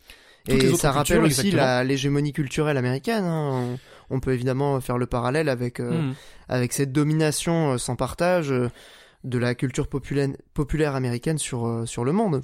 Mhm. Et c'est pour ça justement qu'au milieu du jeu, on a un sommet de Bethel, de toutes les branches de Bethel, où Abdiel dit écoutez le, le créateur, euh, écoutez le créateur, écoutez le créateur, écoutez le créateur. Elle essaye de se, de se convaincre que le créateur est encore là et qu'il faut encore le suivre.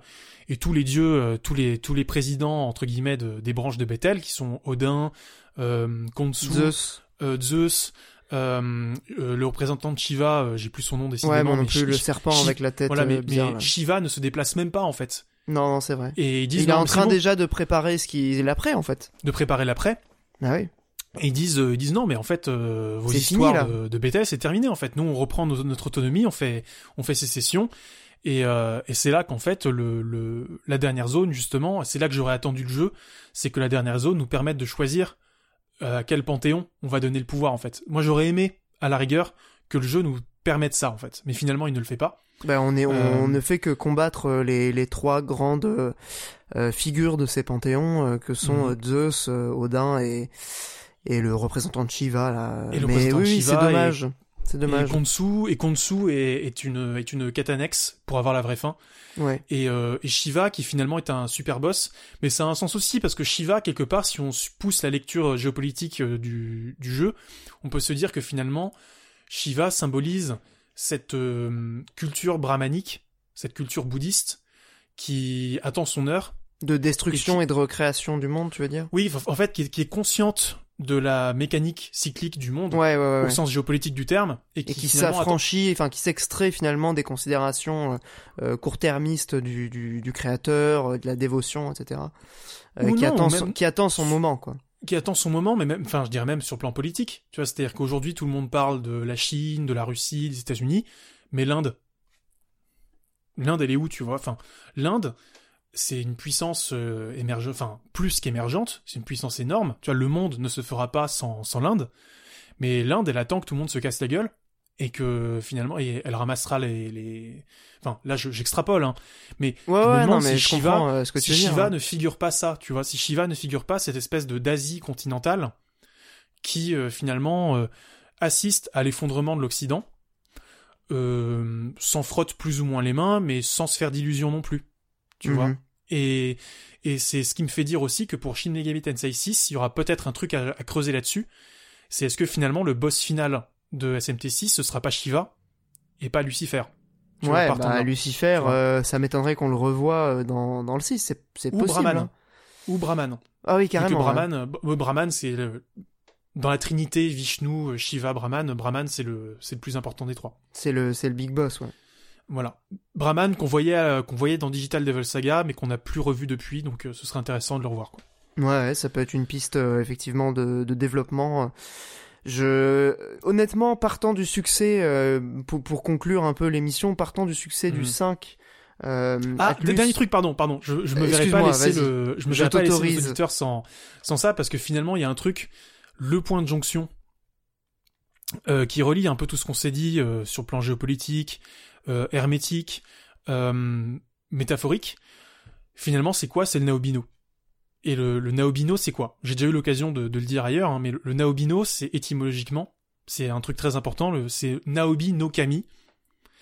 Euh, étymologiquement, c'est donc le dieu de la réparation ou de la guérison ou de la correction. Et le Naobi no Kami, euh, ce qui est intéressant, c'est un- une figure qui intervient dans, le, dans les mythes fondateurs du Japon. C'est vraiment en fait, purement japonais là pour le coup, purement japonais. Naobino. Et en fait, c'est un, c'est une entité qui est née de la purification d'Izanagi, donc co-créateur du monde dans le shintoïsme. En fait, c'est quand Izanagi euh, revient des, enfers, ou du monde des ombres après avoir essayé de sauver Izanami, euh, Izanagi est contaminé par, la, par le Magatsuhi, justement, par l'impureté euh, du monde, du monde d'en dessous, et du coup il se lave. Et au moment où il se lave, il donne naissance justement à deux divinités, euh, qui sont donc les Magatsuhi no Kami, euh, qui sont donc les dieux de la calamité, et calamité qui renvoie bah, une filiation de plus avec Breath of the Wild, hein, Ganon, le Ganon de la calamité, et c'est assez amusant que le code couleur soit le même.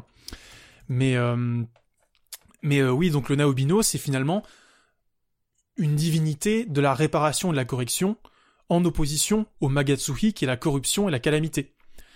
Et donc, et par extension, ce qui est intéressant, c'est que la, la récupération du concept Naobi, Naobi, pardon, euh, renvoie à une forme de d'épuration aussi au sens politique parce que c'est une figure qui a été utilisée à l'époque de d'Edo, si je dis pas de bêtises, euh, pour purger euh, le Japon des influences chinoises. D'accord. Pour, pour purger le Japon de l'influence justement idéologique étrangère, pour refédérer la nation sur une, une pensée purement japonaise en fait. Ce qui fait du coup du concept de Naobi une forme de d'incarnation de l'inconscient éthique collectif du peuple japonais en fait. Et c'est ce qui fait que du coup SMT5 est un jeu politique au sens euh, au sens euh, ben, épique du terme, c'est-à-dire euh, ben l'avenir de la cité, il est il est écrit par des héros en fait. Et euh, simplement quel héros de de, quel- de, de quelle cause est-ce que tu vas être le héros et quelle vision du monde tu vas choisir de faire valoir, de d'être justement le porte-étendard.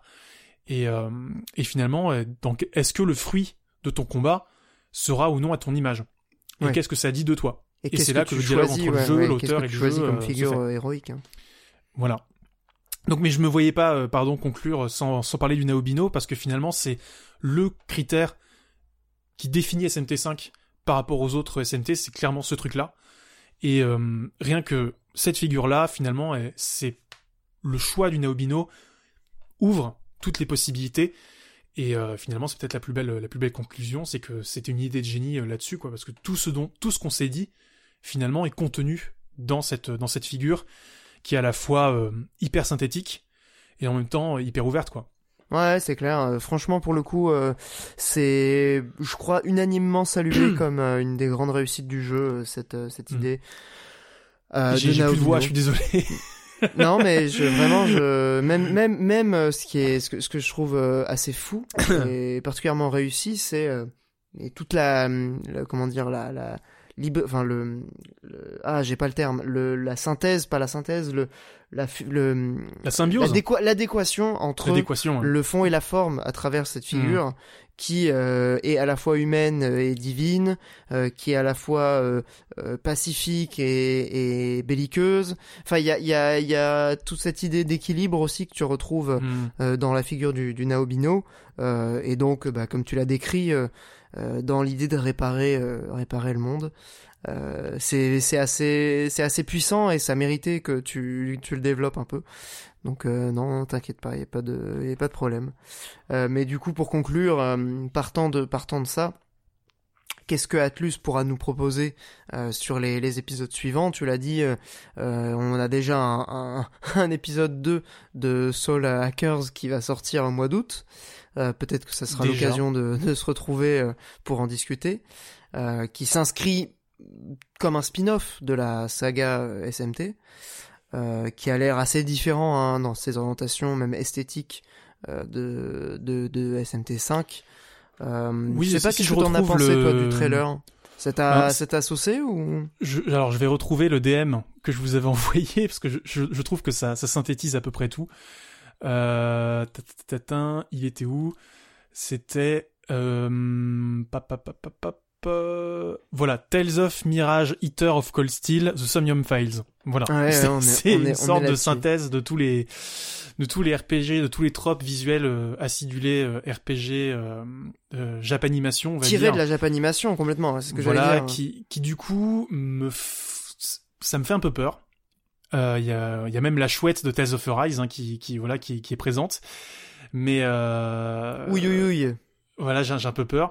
Mais pour le coup, voilà, c'est quand même les les créateurs de Tokyo Mirage Session qui sont dessus. Et Ça se Tokyo- voit un peu quand même, hein, je trouve. euh, ça mais, se euh, voit dans le choix des couleurs, hein, violet, vert, hein, c'est Ouais, clairement ouais, les- les, y deux a, il y a couleurs dominantes. avec tes avec Tokyo Mirage. Et, et en, en revanche, pour le coup, bon, on n'a pas parlé de, de TMS aujourd'hui, mais je pense qu'on on était suffisamment long comme ça. J'en perds déjà ma, voix, donc on va, voilà, je vais, vais- pas être trop long, mais SMT3 avait été une euh, nouvelle genèse pour euh, pour SMT à plein de niveaux, et cette nouvelle genèse pour euh, pour Megaten, aujourd'hui, je pense que ce sera peut-être pas SMT5. Je pense que cette genèse, on l'a déjà eue, et en fait, c'était Tokyo Mirage. C'était clairement un jeu qui opérait la comment dire un- un- une forme de densité sans fausse complexité Ouais. On épure totalement le système de gameplay on ajoute les affinités qui étaient qui venaient de Apocalypse. On, enfin voilà, on, on réussit à trouver un bon équilibre entre le easy to play et le hard to master, euh, qui bah comme par hasard c'est le jeu qui est fait qui est fait, qui pardon qui est fait en qui est fait en collaboration avec Intelligent System, comme par hasard. Mais euh, mais mais voilà, donc finalement euh, SMT5, ne serait-ce que dans le HUD, est un héritier de TMS. Donc plus Euh, qu'une révolution, c'est c'est finalement le, le, le légataire de, de, de Tokyo Mirage. Voilà, la, disons que la c'est un- conséquence, un, quoi. c'est un Tokyo Mirage légitime.